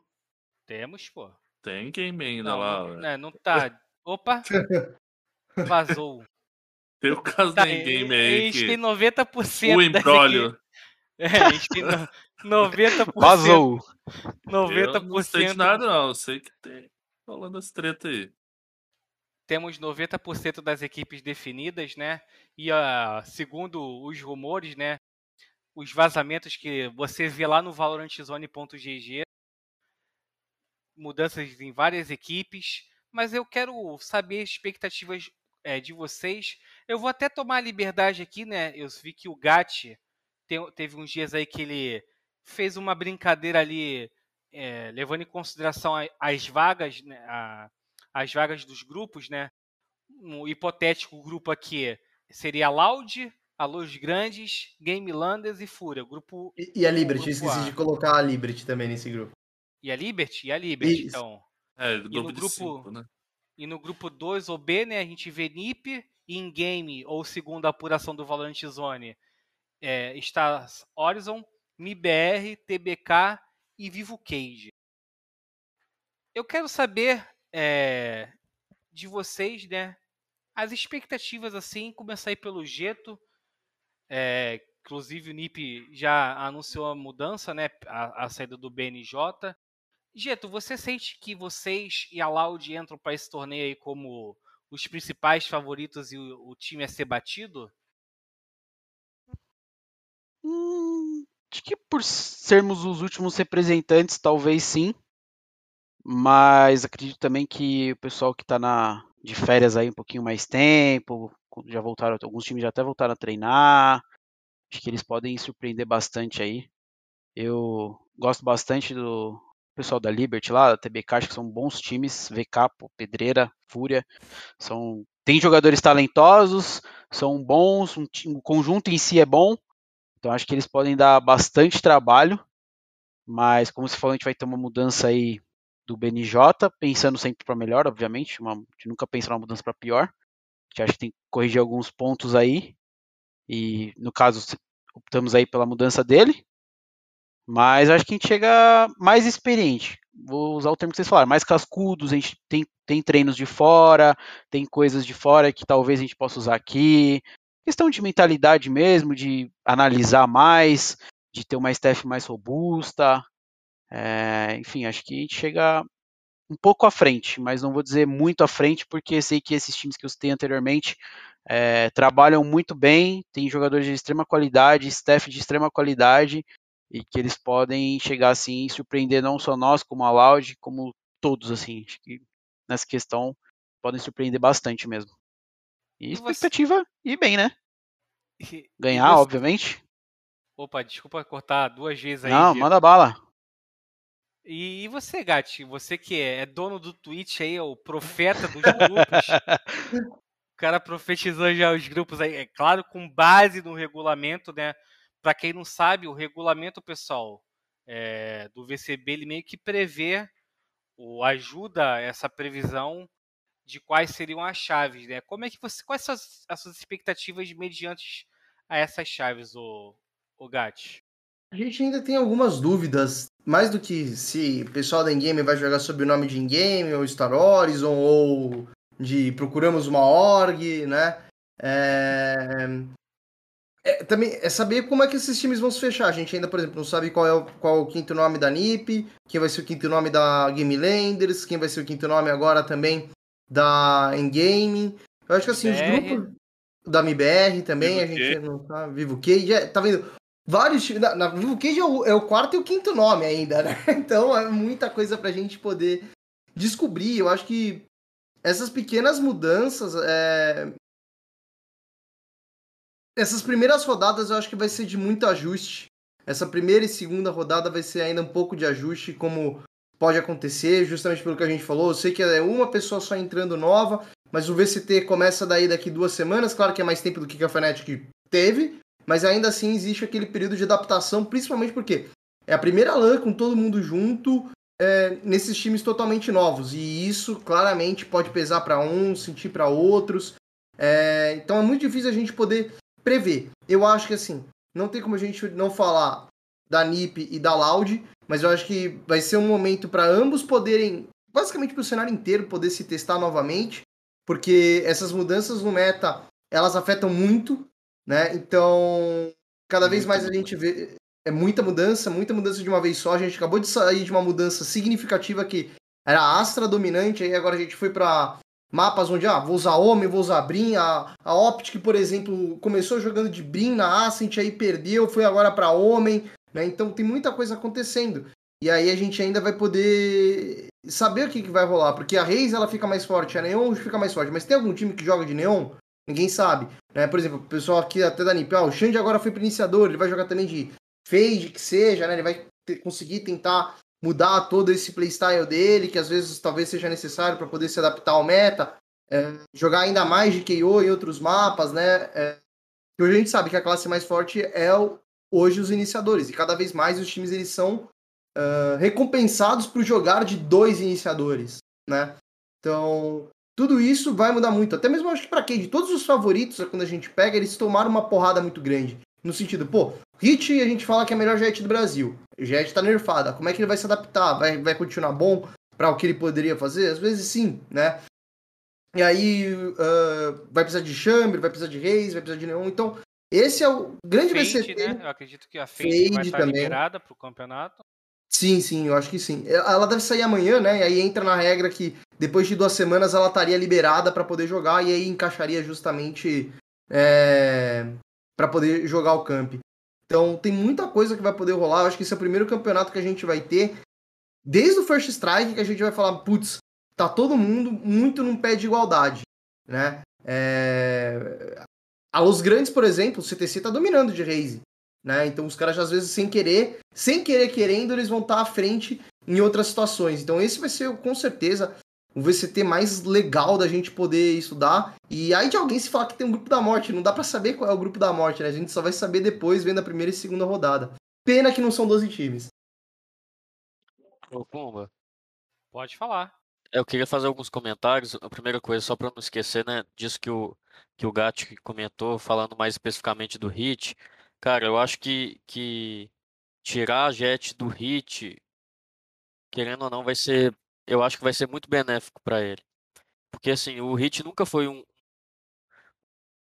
main alper, né, um main operator assim. Ele meio que acho que começou a puxar bastante justamente por ter que por ser acostumado a jogar de jet e, e, e começar a jogar de jet. Mas, cara, ele é um do- dos jogadores que, que eu já tive a oportunidade de acompanhar de perto, assim, de ter lá de perto, que tem uma das miras mais absurdas do, do, do cenário que, que tinha no cenário de CS. E eu acho que ele perdeu um pouco disso, muito por conta dele ter que começar a puxar mais operator e tudo mais. E agora com essa retomada, assim, de, de, de ele não jogar com a Jet e ser forçado a jogar com, com outro agente, isso pode ser favorável para ele voltar com aquela mira que, que ele sempre teve, que, que, que todo mundo sempre conhece. Acho que até do começo do, da Delira ali, né, quando ele, ele era do time do Fluir BRN ali, quando ele começou a, jogar os campeonatos, ele tinha uma mira muito absurda. É, e acho que isso vai ser favorável para ele. É, e, e comentando sobre, sobre as expectativas, né, pro, os times do, do VCB, como vai ser o campeonato, cara, assim, se a Loud manter o, o desempenho dos últimos dois, três meses, eu acho que é inevitável a gente falar que, que a gente já tem um finalista garantido. É, e acho que, assim, outras equipes vão correr por fora. Acho que a NiP é, é uma outra grande candidata. Acho que por tudo que, que aconteceu essa temporada, é um time que, que, que foi formado para esse ano, é, já conseguiu ser finalista do, da primeira etapa do VCB, já conseguiu jogar um campeonato internacional, o que agrega em muito, e também por conta de, desses, desses fatores assim de dos outros times estar mudando também, sabe? Imagina só, Loud e NiP são times que foram formados no começo do ano e já tiveram um desempenho muito bom. Agora, já com uma sequência de quatro meses, cinco meses é, dos times com, com a line mais consolidadas, eu acho que o desempenho só tende a crescer e, e para mim, continua sendo as duas equipes favoritas para poder chegar à grande final. Né? Obviamente que a gente não pode descartar né, a, a Vivo Cage com seu, com seu poder de fogo na né, DMW do Hit, a gente não pode descartar é, a Fura também com toda a sua experiência, manutenção de line-up, mas, mas eu acho que Nip e Loud vão chegar muito forte ainda para a segunda etapa. Agora, até falando um pouco aí da, da tal janela de transferências, começar com o nosso manager aí, né, que é de, de uma das equipes hum. que vai mudar Vai mudar. O, o, o Gito, eu sei que é, o BNJ já deu a explicação dele, né? Ele fez o tweet longer. Mas uhum. o que, que você pode falar da gente, cara, sobre essa mudança? Porque essa é uma que pegou a comunidade de surpresa, né? Logo depois do torneio, o BNJ jogou bem o Masters e tal, jogou bem o Challenges. O que, que você pode falar é, sobre essa mudança em relação ao NIP? Cara, é, a relação em relação à mudança do NIP. É, fator principal, assim, comunicação. É, todo mundo acha que argentino e brasileiro, falar um portunhol ali resolve, mas em muitos casos não, é difícil. Se eles falam muito rápido, a gente não entende, e se a gente fala muito rápido, eles também não, não entendem. Então, tinham algumas situações aí dentro de jogo que eu acompanhava por fora também assistindo o treino deles, que realmente dava uma atrapalhada. Então, a vontade do time é falar português novamente vai ser português, vai ser brasileiro, aí já não sei. Mas a vontade é falar todo mundo o mesmo idioma é, para melhorar, entendeu? Como eu falei, nenhuma mudança é pensada para pior. É, eu acho o BNJ um cara sensacional, um player sensacional, um dos primeiros a chegar no office, um dos últimos a ir embora sempre. Um cara muito dedicado, coração bom. E só que até por uma questão cultural também, ele é um cara um pouco mais reservado, ele é um cara que gosta de acabou o treino, cara, jantar e continuar na ranked dele lá. É, não curte muito a questão que eu falei, que brasileiro tem principalmente de ser uma família, de ser um time família, de ser brother, de sair para jantar, enfim. No começo, obviamente, quando eles chegaram no office lá, a gente saía, jantava todo dia e tal. Mas acho que depois o cara quer ter a rotina que ele tinha de sucesso em, na Cru ou em outros times que ele passou, de chegar cedo, é, treinar bonitinho, jantar, ficar no teu espaço dele, entendeu? Eu prezo bastante por privacidade, acho que todo mundo tem que ter é, player, coach, manager, acho que a gente precisa ter o nosso momento de ir para casa, de refletir, de namorar, enfim, de tudo. E acredito que isso tenha atrapalhado um pouco. Ele é, cara, um, um amor de pessoa, sendo bem sincero, é um, é um, cara que eu vou levar assim com amizade pro resto da minha vida, se a gente vai manter contato aí. Inclusive, falei para ele, cara, te ajudo no que precisar, qualquer pessoa, qualquer time interessado aí, se quiser falar comigo, pedir indicação, alguma coisa, pode super vir falar comigo, tô super aberto a te ajudar nisso. Porque assim, a, galera não gostou muito da mudança porque eles olham, tipo, o que ele fez. É, entra no, no site lá, vê o status do cara, pô, no Masters, ele jogou muito bem contra o Fnatic, na, contra a Leviathan, meu, ele amassou, tipo, ele amassou, amassou. Pô, eu vibrei muito por esse cara. Sou muito grato pelo que ele fez lá, porque com certeza ele tem uma parte bem grande dessa nossa classificação, perdão. E é isso, desejo tudo de melhor para ele. E que o novo jogador que vai chegar, tenho certeza que vai agregar bastante pro time, não só em skill, mas com experiência, como player, como pessoa. É uma pessoa que todo mundo recebeu super bem o nome, todo mundo gostou muito da, da indicação, da, da, contratação, enfim. E acho que a gente vai melhorar. Acho que o que, o que era bom vai ficar melhor, principalmente por essa questão da comunicação. Vai, dentro de jogo o pessoal vai se entender mais, vai conseguir, às vezes, não pensar ou não deixar alguma coisa passar, porque é um jogo muito rápido também. Se um cara tá zicando, o argentino começa a falar muito rápido, aí o brasileiro, me ajuda aqui, me ajuda aqui, pelo amor de Deus. Às vezes o cara não entende, não faz o que o amigo pediu, justamente por não entender, é um problema chato, mas que faz parte por causa da cultura e por causa da língua também. Então, é bom que é para esclarecer para os torcedores do NIP, né, os mais exaltados aí, que eu vi bastante na rede social. Sim. Pessoal, não foi questão de desempenho, né? Uhum. É questão de comunicação, pô eu acho que quem está dentro da equipe né, é, são os melhores para saber o que, que, precisa ser feito para a equipe evoluir né, para a próxima etapa. E, o, o, o Gito, em relação a coach, assim, o que, que o NIP busca? Porque o Roy, né, hoje comunicou a saída, o Fluir ontem, né? O que, que o, o NIP busca para coach, assim? Tem um Cara... aí no Voice, Hã? Tem um aí no é, vendo de fora, todo mundo, sendo bem sincero, sou um cara nilba, mas você é, assistindo treino todo dia, você acaba pegando um pouco de feeling das coisas. Então eu jogo todo dia um Valorant, sou ruim, mas jogo todo dia, aprendo muito com eles. E, inclusive me estresso até um pouco mais hoje em dia, porque eu sei bastante coisa, umas deckzinha, alguma o experienciado que eu aprendi com eles, mas daí chega na ranked brasileira lá no low elo que eu tô afundado, a galera não, não faz nem ideia do que eu tô falando. É... Então, cara, a gente precisa de um coach mais com voz ativa dentro do time. O Royal Flu eles ajudaram muito taticamente, mas a gente precisa de um cara é, mais ponta firme, entendeu? Um cara que cobre um pouco mais é, dos players, cobre mais de si próprio, traga um pouco mais de conteúdo dos outros times é, a gente focou muito no, no nosso jogo, no nosso estilo, nas nossas coisas, mas daí quando, por exemplo, chegava num, contra um outro adversário totalmente desconhecido, a gente tinha pouco material, ou teve pouco tempo, como na Islândia, para analisar a VOD do outro time, por exemplo, porque a gente estava nessa correria de jogo, de, de treino, enfim, de descansar. Então a gente está buscando isso. O, próximo coach da NIP é um cara que vai agregar muito bem na parte tática, na parte organizacional do time, dentro de jogo, parte de comunicação, um cara mais, assim, um pouquinho mais rígido, entendeu? O Roy Freer, como eu falei, ajudaram muito taticamente, mas eles não tinham tanto essa, essa pegada de, de cobrança, de senta aqui, vamos ver qual spot esse rapaz fez lá na, no Japão, por que, que esse é melhor do que o que você faz, coisas do tipo, entendeu? A gente está buscando um, um, perfil um perfil desse, assim, um cara mais nerd, mais rígido, para ajudar o time, né? A focar mais no jogo, a focar em aquecer um pouquinho mais tal, não ter tanto, tanto trabalho é, ou nos preocupar tanto com outros times. Então um material mais, pronto, sim, mais próximo e mais pronto também. Entendi. E até um fato curioso aqui, né? É, levando em consideração né, os grupos formados ali pelo, pelo GAT, né? É, esse grupo B aí é o grupo que tem é, as equipes, né?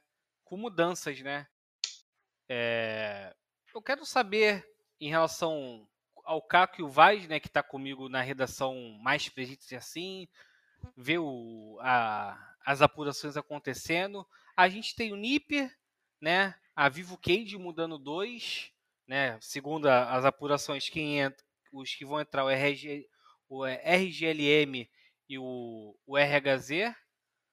Temos é, a AGL aí com o Brinks né, no lugar do Vini na in-gaming, segundo os rumores, é o, é o atual time mais o MK. E no, no MBR, o FRZ aí entra no lugar do TED. Quero saber de vocês, até o Gat também, puxando para a conversa, quais equipes assim vocês eh, acreditam que chegam mais fortes com essas mudanças do que em relação à etapa seguinte?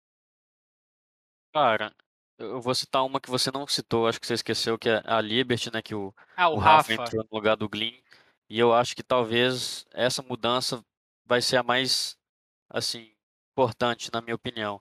Porque, assim, foi o que eu disse ao, ao longo da, da primeira etapa do VCB inteiro. Eu, eu, eu falava, ah, por mais que o, que o Glyn ali estava desempenhando bem em alguns, em alguns jogos, não era função dele fazer o que ele fala. E foi até uma coisa que o, que o Gatti comentou sobre, acho que o, o Xande e o John, que são jogadores muito agre- agressivos, gostam de fazer play, e o Glyn é esse cara, que ele jogava de jet, ele jogava de raise, ele saía voando, ele saía pulando com a bombinha, ele saía buscando espaço, e era muito importante pro, pro, pro nosso time na época.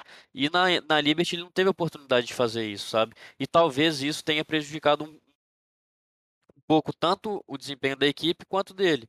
Porque a partir do momento que você tem um cara que, que ele gosta de jogar solto, ele gosta de jogar buscando a play, e, e ele começa a fazer uma função ali mais de, de suporte, de controlador, ele precisa de ficar preso, o desempenho dele vai cair e, consequentemente, o desempenho da equipe também. Então, assim, eu acho que, que, que a partir de agora que, que eles vão ter um jogador assim, mais fixo, é mais centrado em fazer uma função assim que, que gosta, como o Rafa, que tem muita experiência, que, que tem muita maturidade e tranquilidade né, de anos de, de CS, eu acho que, que é uma, uma mudança muito benéfica para o time, assim, sabe? Acho que, que não, não digo em questão assim de, de player contra player, porque, porque o Glyn também é um jogador muito bom, mas eu digo mais em questão de estrutura de equipe. Manda lá, Gatti, Caco, Caco? sua vez. Dado, vou passar minha Eu? vez pro Caco. Deixa eu terminar, que eu falo pra caramba, aí eu roubo, senão eu roubo de todo mundo. Pô, é... Não, porque eu até distraí aqui porque eu tava pensando, pô, quem que vai se dar bem, entendeu? Com essas mudanças. Eu não sei, sendo sincero, eu não sei. Talvez a Liberty, como o, o Vaz relembrou, entendeu? Mas é porque são mudanças muito importantes, entendeu? O, o Vini, por exemplo, pelo que eu lembro, ele era, ele fazia IGL na, na Game Landers, entendeu? Então, Isso. pô, é uma puta mudança muito drástica. Você tirar um cara que passa cal todo round, que tem que fazer as leituras ali pra colocar outra pessoa. Não sei se o Yang vai voltar a assumir isso agora, a não sabe como é que tá, entendeu?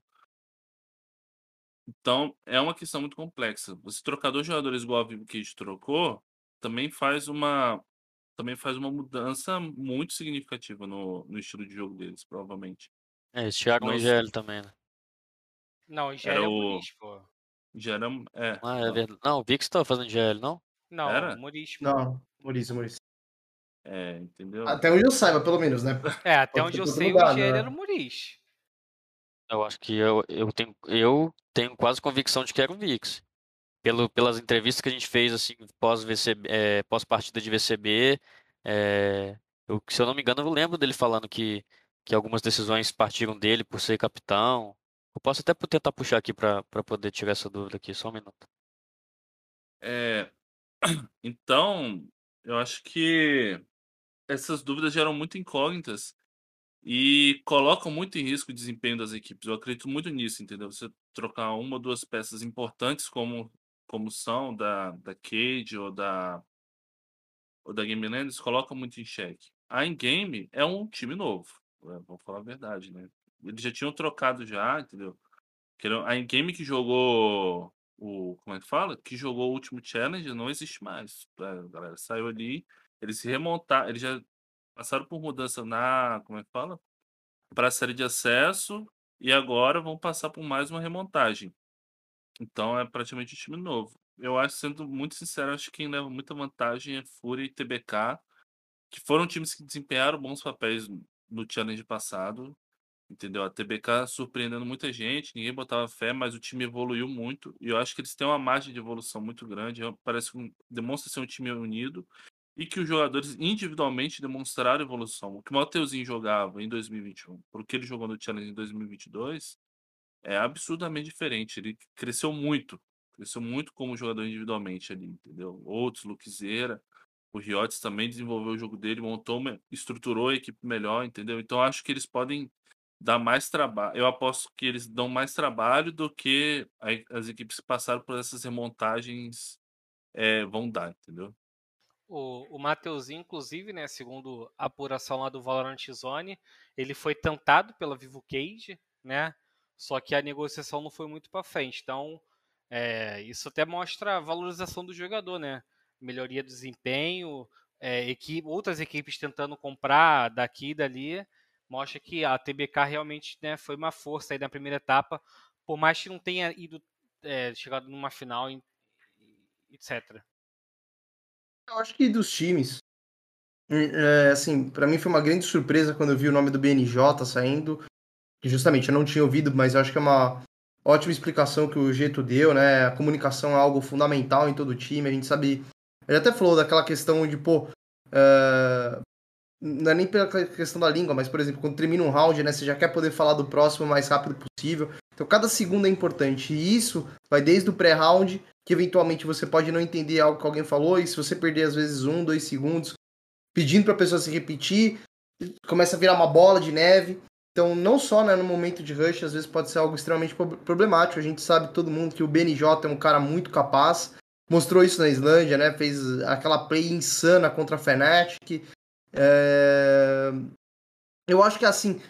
É que agora, infelizmente, a gente já acabou as etapas do VCT, porque e as inscrições, se eu não me engano, eram para fechar hoje, para mandar para Riot, não sei. O jeito pode falar se era hoje ou se é amanhã, eu não sei. Né? Tem que já mandar os nomes, né? Agora, se eu não me engano. Dia pra... 29, até às ah, 6 da tarde. Então, até o dia 29. Então, acho que se até tivesse um pouco mais tempo essa janela, é, a gente veria os nomes. Pô, agora que o BNJ saiu, eu acho que seria muito difícil algum time não olhar para ele assim, que nem eu acho que também com o Vixen deve estar tá sendo isso, e falar, pô, meu, esse cara tá livre no mercado, não é qualquer um aqui, tá ligado? para poder tentar chamar. Acho que, inclusive, até falando um pouco de outros nomes e saindo um pouco do comum dessa questão, o Maverick, que ele tá teoricamente indo pra in-game, barra Star Horizon, barra não tem org, barra sei lá o que, né? Ele, pô, desde a época é, lá atrás, ele que ele já jogava de Brin, ele era um dos poucos monobrins do cenário, ele já fazia esse papel de smoke muito bom de controlador. E acho que na própria Estrai, triste, é, tava jogando super bem, tá com a bala afiadíssima e pode agregar bastante para para qualquer time. Acho que foi uma acréscimo muito legal, pensando que, pô, eles perderam. O... Quer dizer, o RGL postou que tá free agent. Né? A gente tá imaginando juntando as peças que ele tá realmente indo pra Cade, né? Se não for, bota a culpa no Noim. Mas. É... Tipo. Tudo parece que tá se ajeitando bem dentro disso. Que ele é um moleque que tá crescendo muito também. Então, muitas surpresas vão por vir. É... Acho que o Mateuzinho que vocês falaram, mano, é, é tudo. Ele é um cara que vem desde sempre jogando nessa função de sentinela. Muitas vezes ele é esquecido. A galera pode não lembrar que quanto ele performa bem, quanto ele é um cara esforçado, que ele tenta fazer outras coisas. Já jogou de Breach, de Viper, de N e outras coisas e jogou sempre super bem com todas elas. Então, são movimentações do cenário que vão ser legais a gente poder ver eventualmente saindo mais do comum do cenário brasileiro, que só existe aquela movimentação de free agent para free agent, ó, jogador de ranqueada, sendo contratado e às vezes tem essa movimentação paralela nos times, né? Eu acho que isso é uma parada muito legal da gente poder estar tá vendo para realmente ver, quem sabe, um segundo super time surgindo aí é, por vir. No fim das contas, eu acho que a, os dois times que mais saem na frente disso é a Fúria e a TBK, que são dois times que não, não se movimentaram e que esse cara ele já estava jogando de Chamber super bem, o, o Twist também já estava jogando de Chamber muito bem. E ambos os times têm races também igualmente boas, né? Podendo variar é, nos mapas. Então, Conan faz a race que a gente já lembra, que inclusive macetou a gente no, no Ignition Series 2, que a gente tirou o nosso título naquela patinetada na cara do Delevine uh, na Split. E também o Mazin, né? Ele joga super bem. Então, o é... Conan ele tá, ele tá jogando muito de neon agora também, né? Também, também. Às vezes, então... talvez ele que mude para essa função, porque até tá vendo uns status interessantes fazendo aquela tangente maluca de que o Chamber é um dos personagens, quando não tá pegando partida espelhada, que tá tendo maior win, win, win rate. Então, às vezes você tá fazendo essa pequena mudança, né? É, dentro da composição para tá colocando ele, o Mateuzinho indo. Então, eu acho que esses times eles estão vindo com muita chance de dar certo tá, é, para esse próximo semestre, enquanto os outros eventualmente percam é, um pouco de gordura para poder se ajustar, porque a gente viu como o VCT é muito pequeno. E isso pode ser diferencial para na hora de você se classificar, como foi aconteceu com a Loud, né? Você não chegar na última rodada tendo que pensar em jogo, facilita demais para você estar tá treinando outra coisa e já ir bem nos playoffs. É, a gente até com com esse nerf aí da Jet, né? Eu acho que essa é a minha opinião, né? Eu acho que o, o que seria bom para os jogadores, por exemplo, o Hit, né? Da Cade e outros é, main jets assim, seria migrar mais pro Chamber, né? Porque teoricamente o Chamber faz aquele. Não o tapa dash, né? Mas se você for tagado alguma coisa, você volta com a skill. Né? A única coisa que. A única diferença é que você não voa. Né? Mas você. É, você não voa, pô. E você tem uma operator já como ultimate, né? Então acho que essa pode ser uma saída, né? Pra, pra até para essas equipes, não só janelas de transferências, janelas de transferências, né? Mas também a, o, o nerf da Jet aí, que a gente tem que ver como é que vai ser competitivamente falando.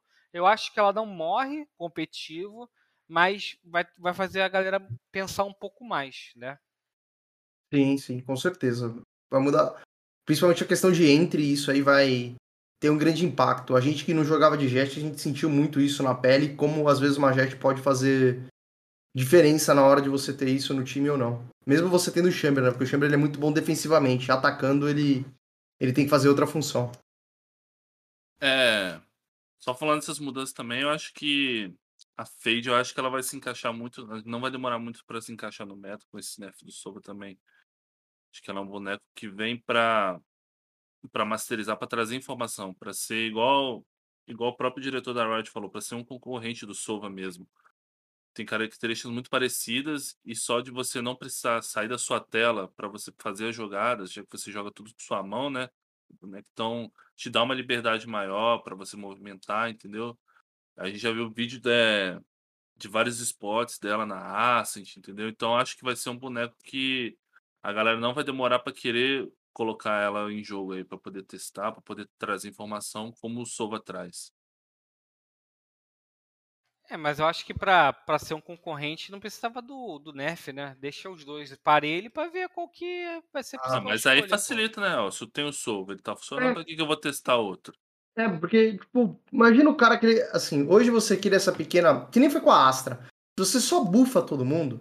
Ninguém vai chegar e falar, pô, a Astra já tá muito boa na Ascent, assim. Você, você ser obrigado a quebrar a rotina é sempre muito difícil. Então, é muito pertinente esses nerfs aí, na minha opinião. Acho que ajudam a galera. É aquele empurrãozinho.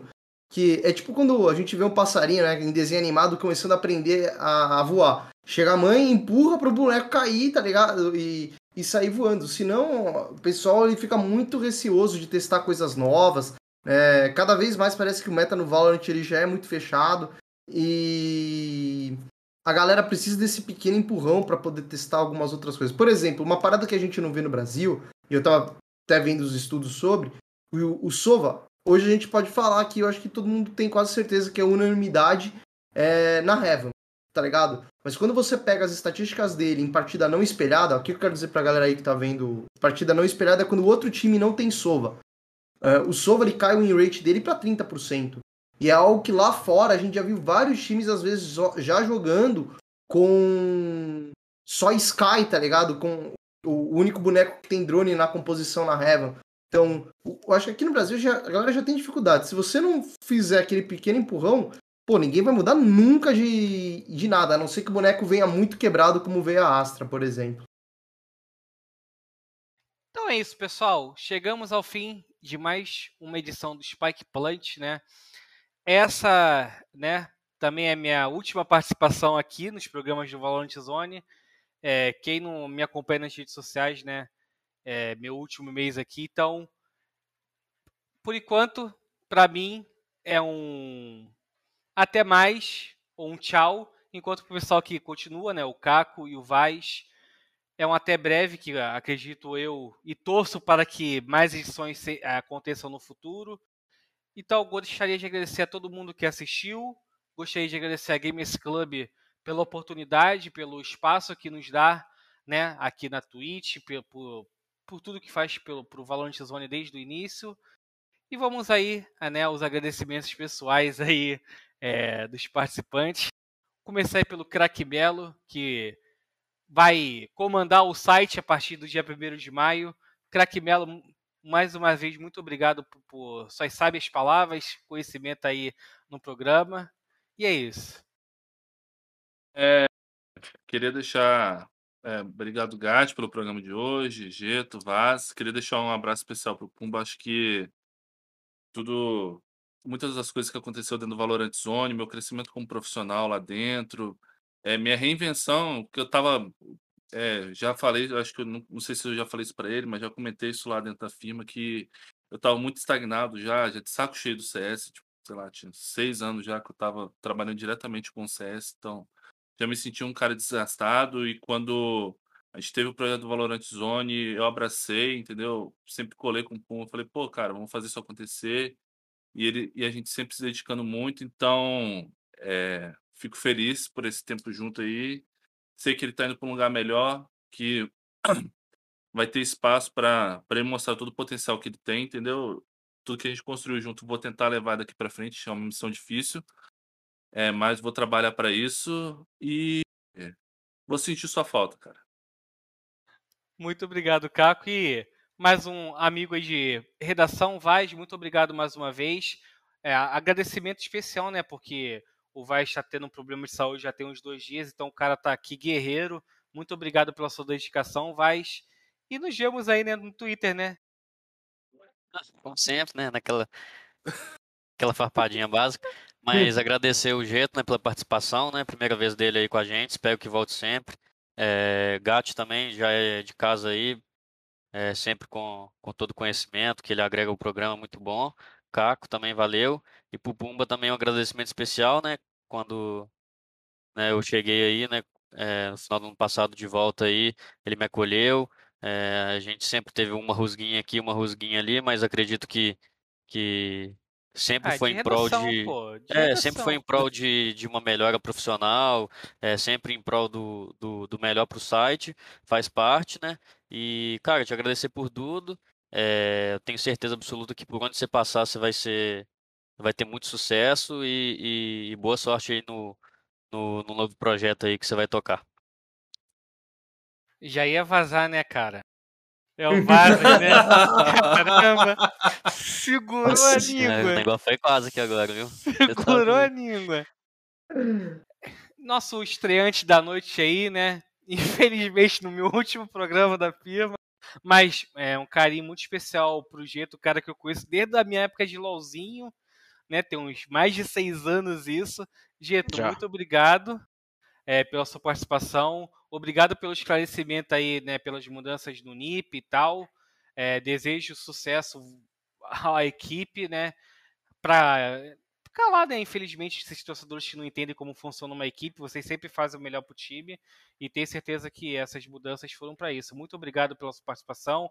Obrigado ao NIP por ceder esse quase, quase duas horinhas aí pro Gito. E boa noite para você.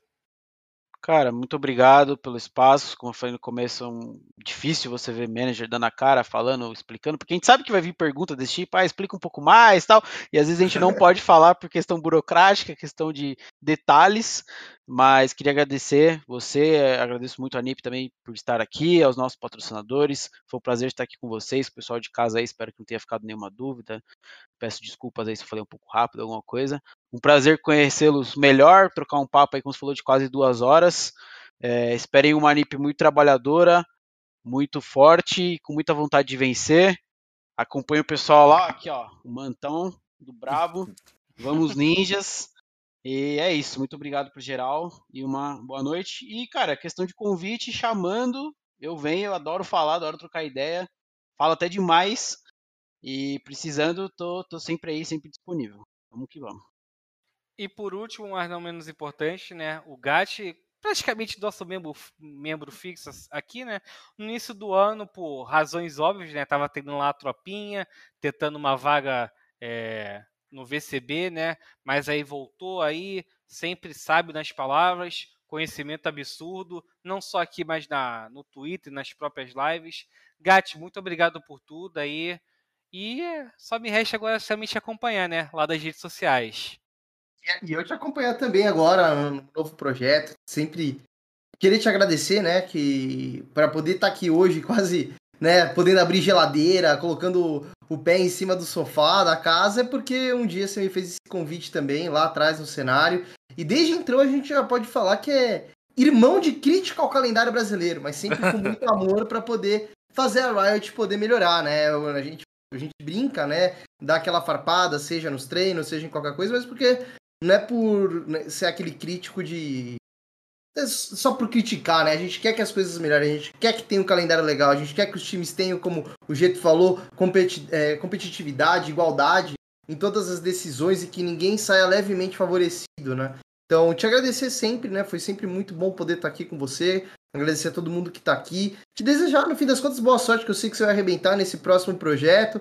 É... E que a gente sempre fica feliz por ver uma pessoa que a gente gosta podendo dar esse passo adiante. Então, no fim, a gente fica triste, que a gente sabe que você não vai estar aqui fazendo notícia de Valorant, mas a gente vai poder te acompanhar em outro cenário, em outro projeto, vendo voar ainda mais alto, cara. Então, muito obrigado por tudo, por estar tá fazendo esse programa aqui com a gente sempre também e abrindo 20 as portas para outras pessoas. O Valorant Zone sempre foi um local, né? A gente já viu muita gente vindo aqui, é, de diversos públicos e sendo essa porta para ajudar a comunidade a poder crescer e dar um pouquinho de palavra. Então, de novo, muito obrigado, Pumba, é, por tudo. O diretor falou que queria fazer um processamento. Vai falar, diretor? Vixe. Eu vou, posso invadir o programa rapidaço?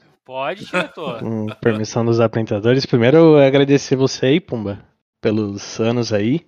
Acho que desde que você entrou aí, tava na sua SPN, acho que quando a gente começou o site aí no beta do NA, Valente não era nem jogo ainda, você foi o cara certo para tocar esse projeto. Você começou Spike Plant, começou Spike 7, então acho que você criou uma comunidade muito legal aqui. Nossos convidados, o Gat já é da casa, já temos muitas coisas legais. Acho que, obviamente, vamos continuar com os programas aqui, tem, pretendemos continuar com os programas aqui, então, sorte aí no seu futuro, no seu novo projeto. Obviamente é uma sensação muito agridoce, né? Você sair, mas, obviamente, muita sorte no seu futuro, você vai estourar é, no seu novo projeto. Obviamente não vou vazar igual o Vaz quase vazou.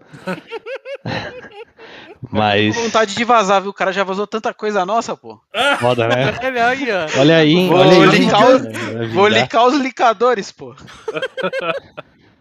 Mas é. Mas é isso, cara. É, Invadindo aí o programa. Mas é isso aí. Desejo muita sorte, Pomba. E muito obrigado aí por todos esses anos de Vezone. E é nóis. Salva de palmas para o Pumba, né? Merece? É, é, Vambora, monstro. pô. O Monstro. cenário, o cenário vai valorizar depois que sair, viu, Pumba? Vai. Você tem certeza, cara. A gente. Eu falo isso pra geral. A galera só valoriza depois que sai, depois que não vai aparecer mais leak, ou vai aparecer um outro. O povo vai sentir saudade, tenho certeza. Você é ou, monstro. vai pa- ou não vai ter mais gente enchendo o saco da Riot, É. que tinha uma época aí que era posicionamento todo dia. então é isso, guys. Muito obrigado, diretor. E eu, do fundo do meu coração, pô, eu desejo sucesso enorme, não só pro Vezone, né, mas pros outros sites da casa, Draft, Tropa. Vocês é, me acolheram como família, né, como eu disse no, na minha saída, num momento muito difícil, ainda mais agora, que quem é mais próximo de mim sabe que eu estou passando momento delicado com, com meu avô, então, é, do fundo do coração, é um sentimento agridoce, mas estarei torcendo por vocês, Vezone, Draft, Tropa, Caco, Vaz, Ariela, Pietro, Golfo, BNV, todo mundo, o Rafo, o Jason, Carbone, vocês fizeram parte da minha vida e isso nunca vou esquecer. É isso, pessoal. Tenha uma boa noite, aquele abraço e para quem fica aqui no Vezone, até a próxima. Fui. E vamos, ninjas.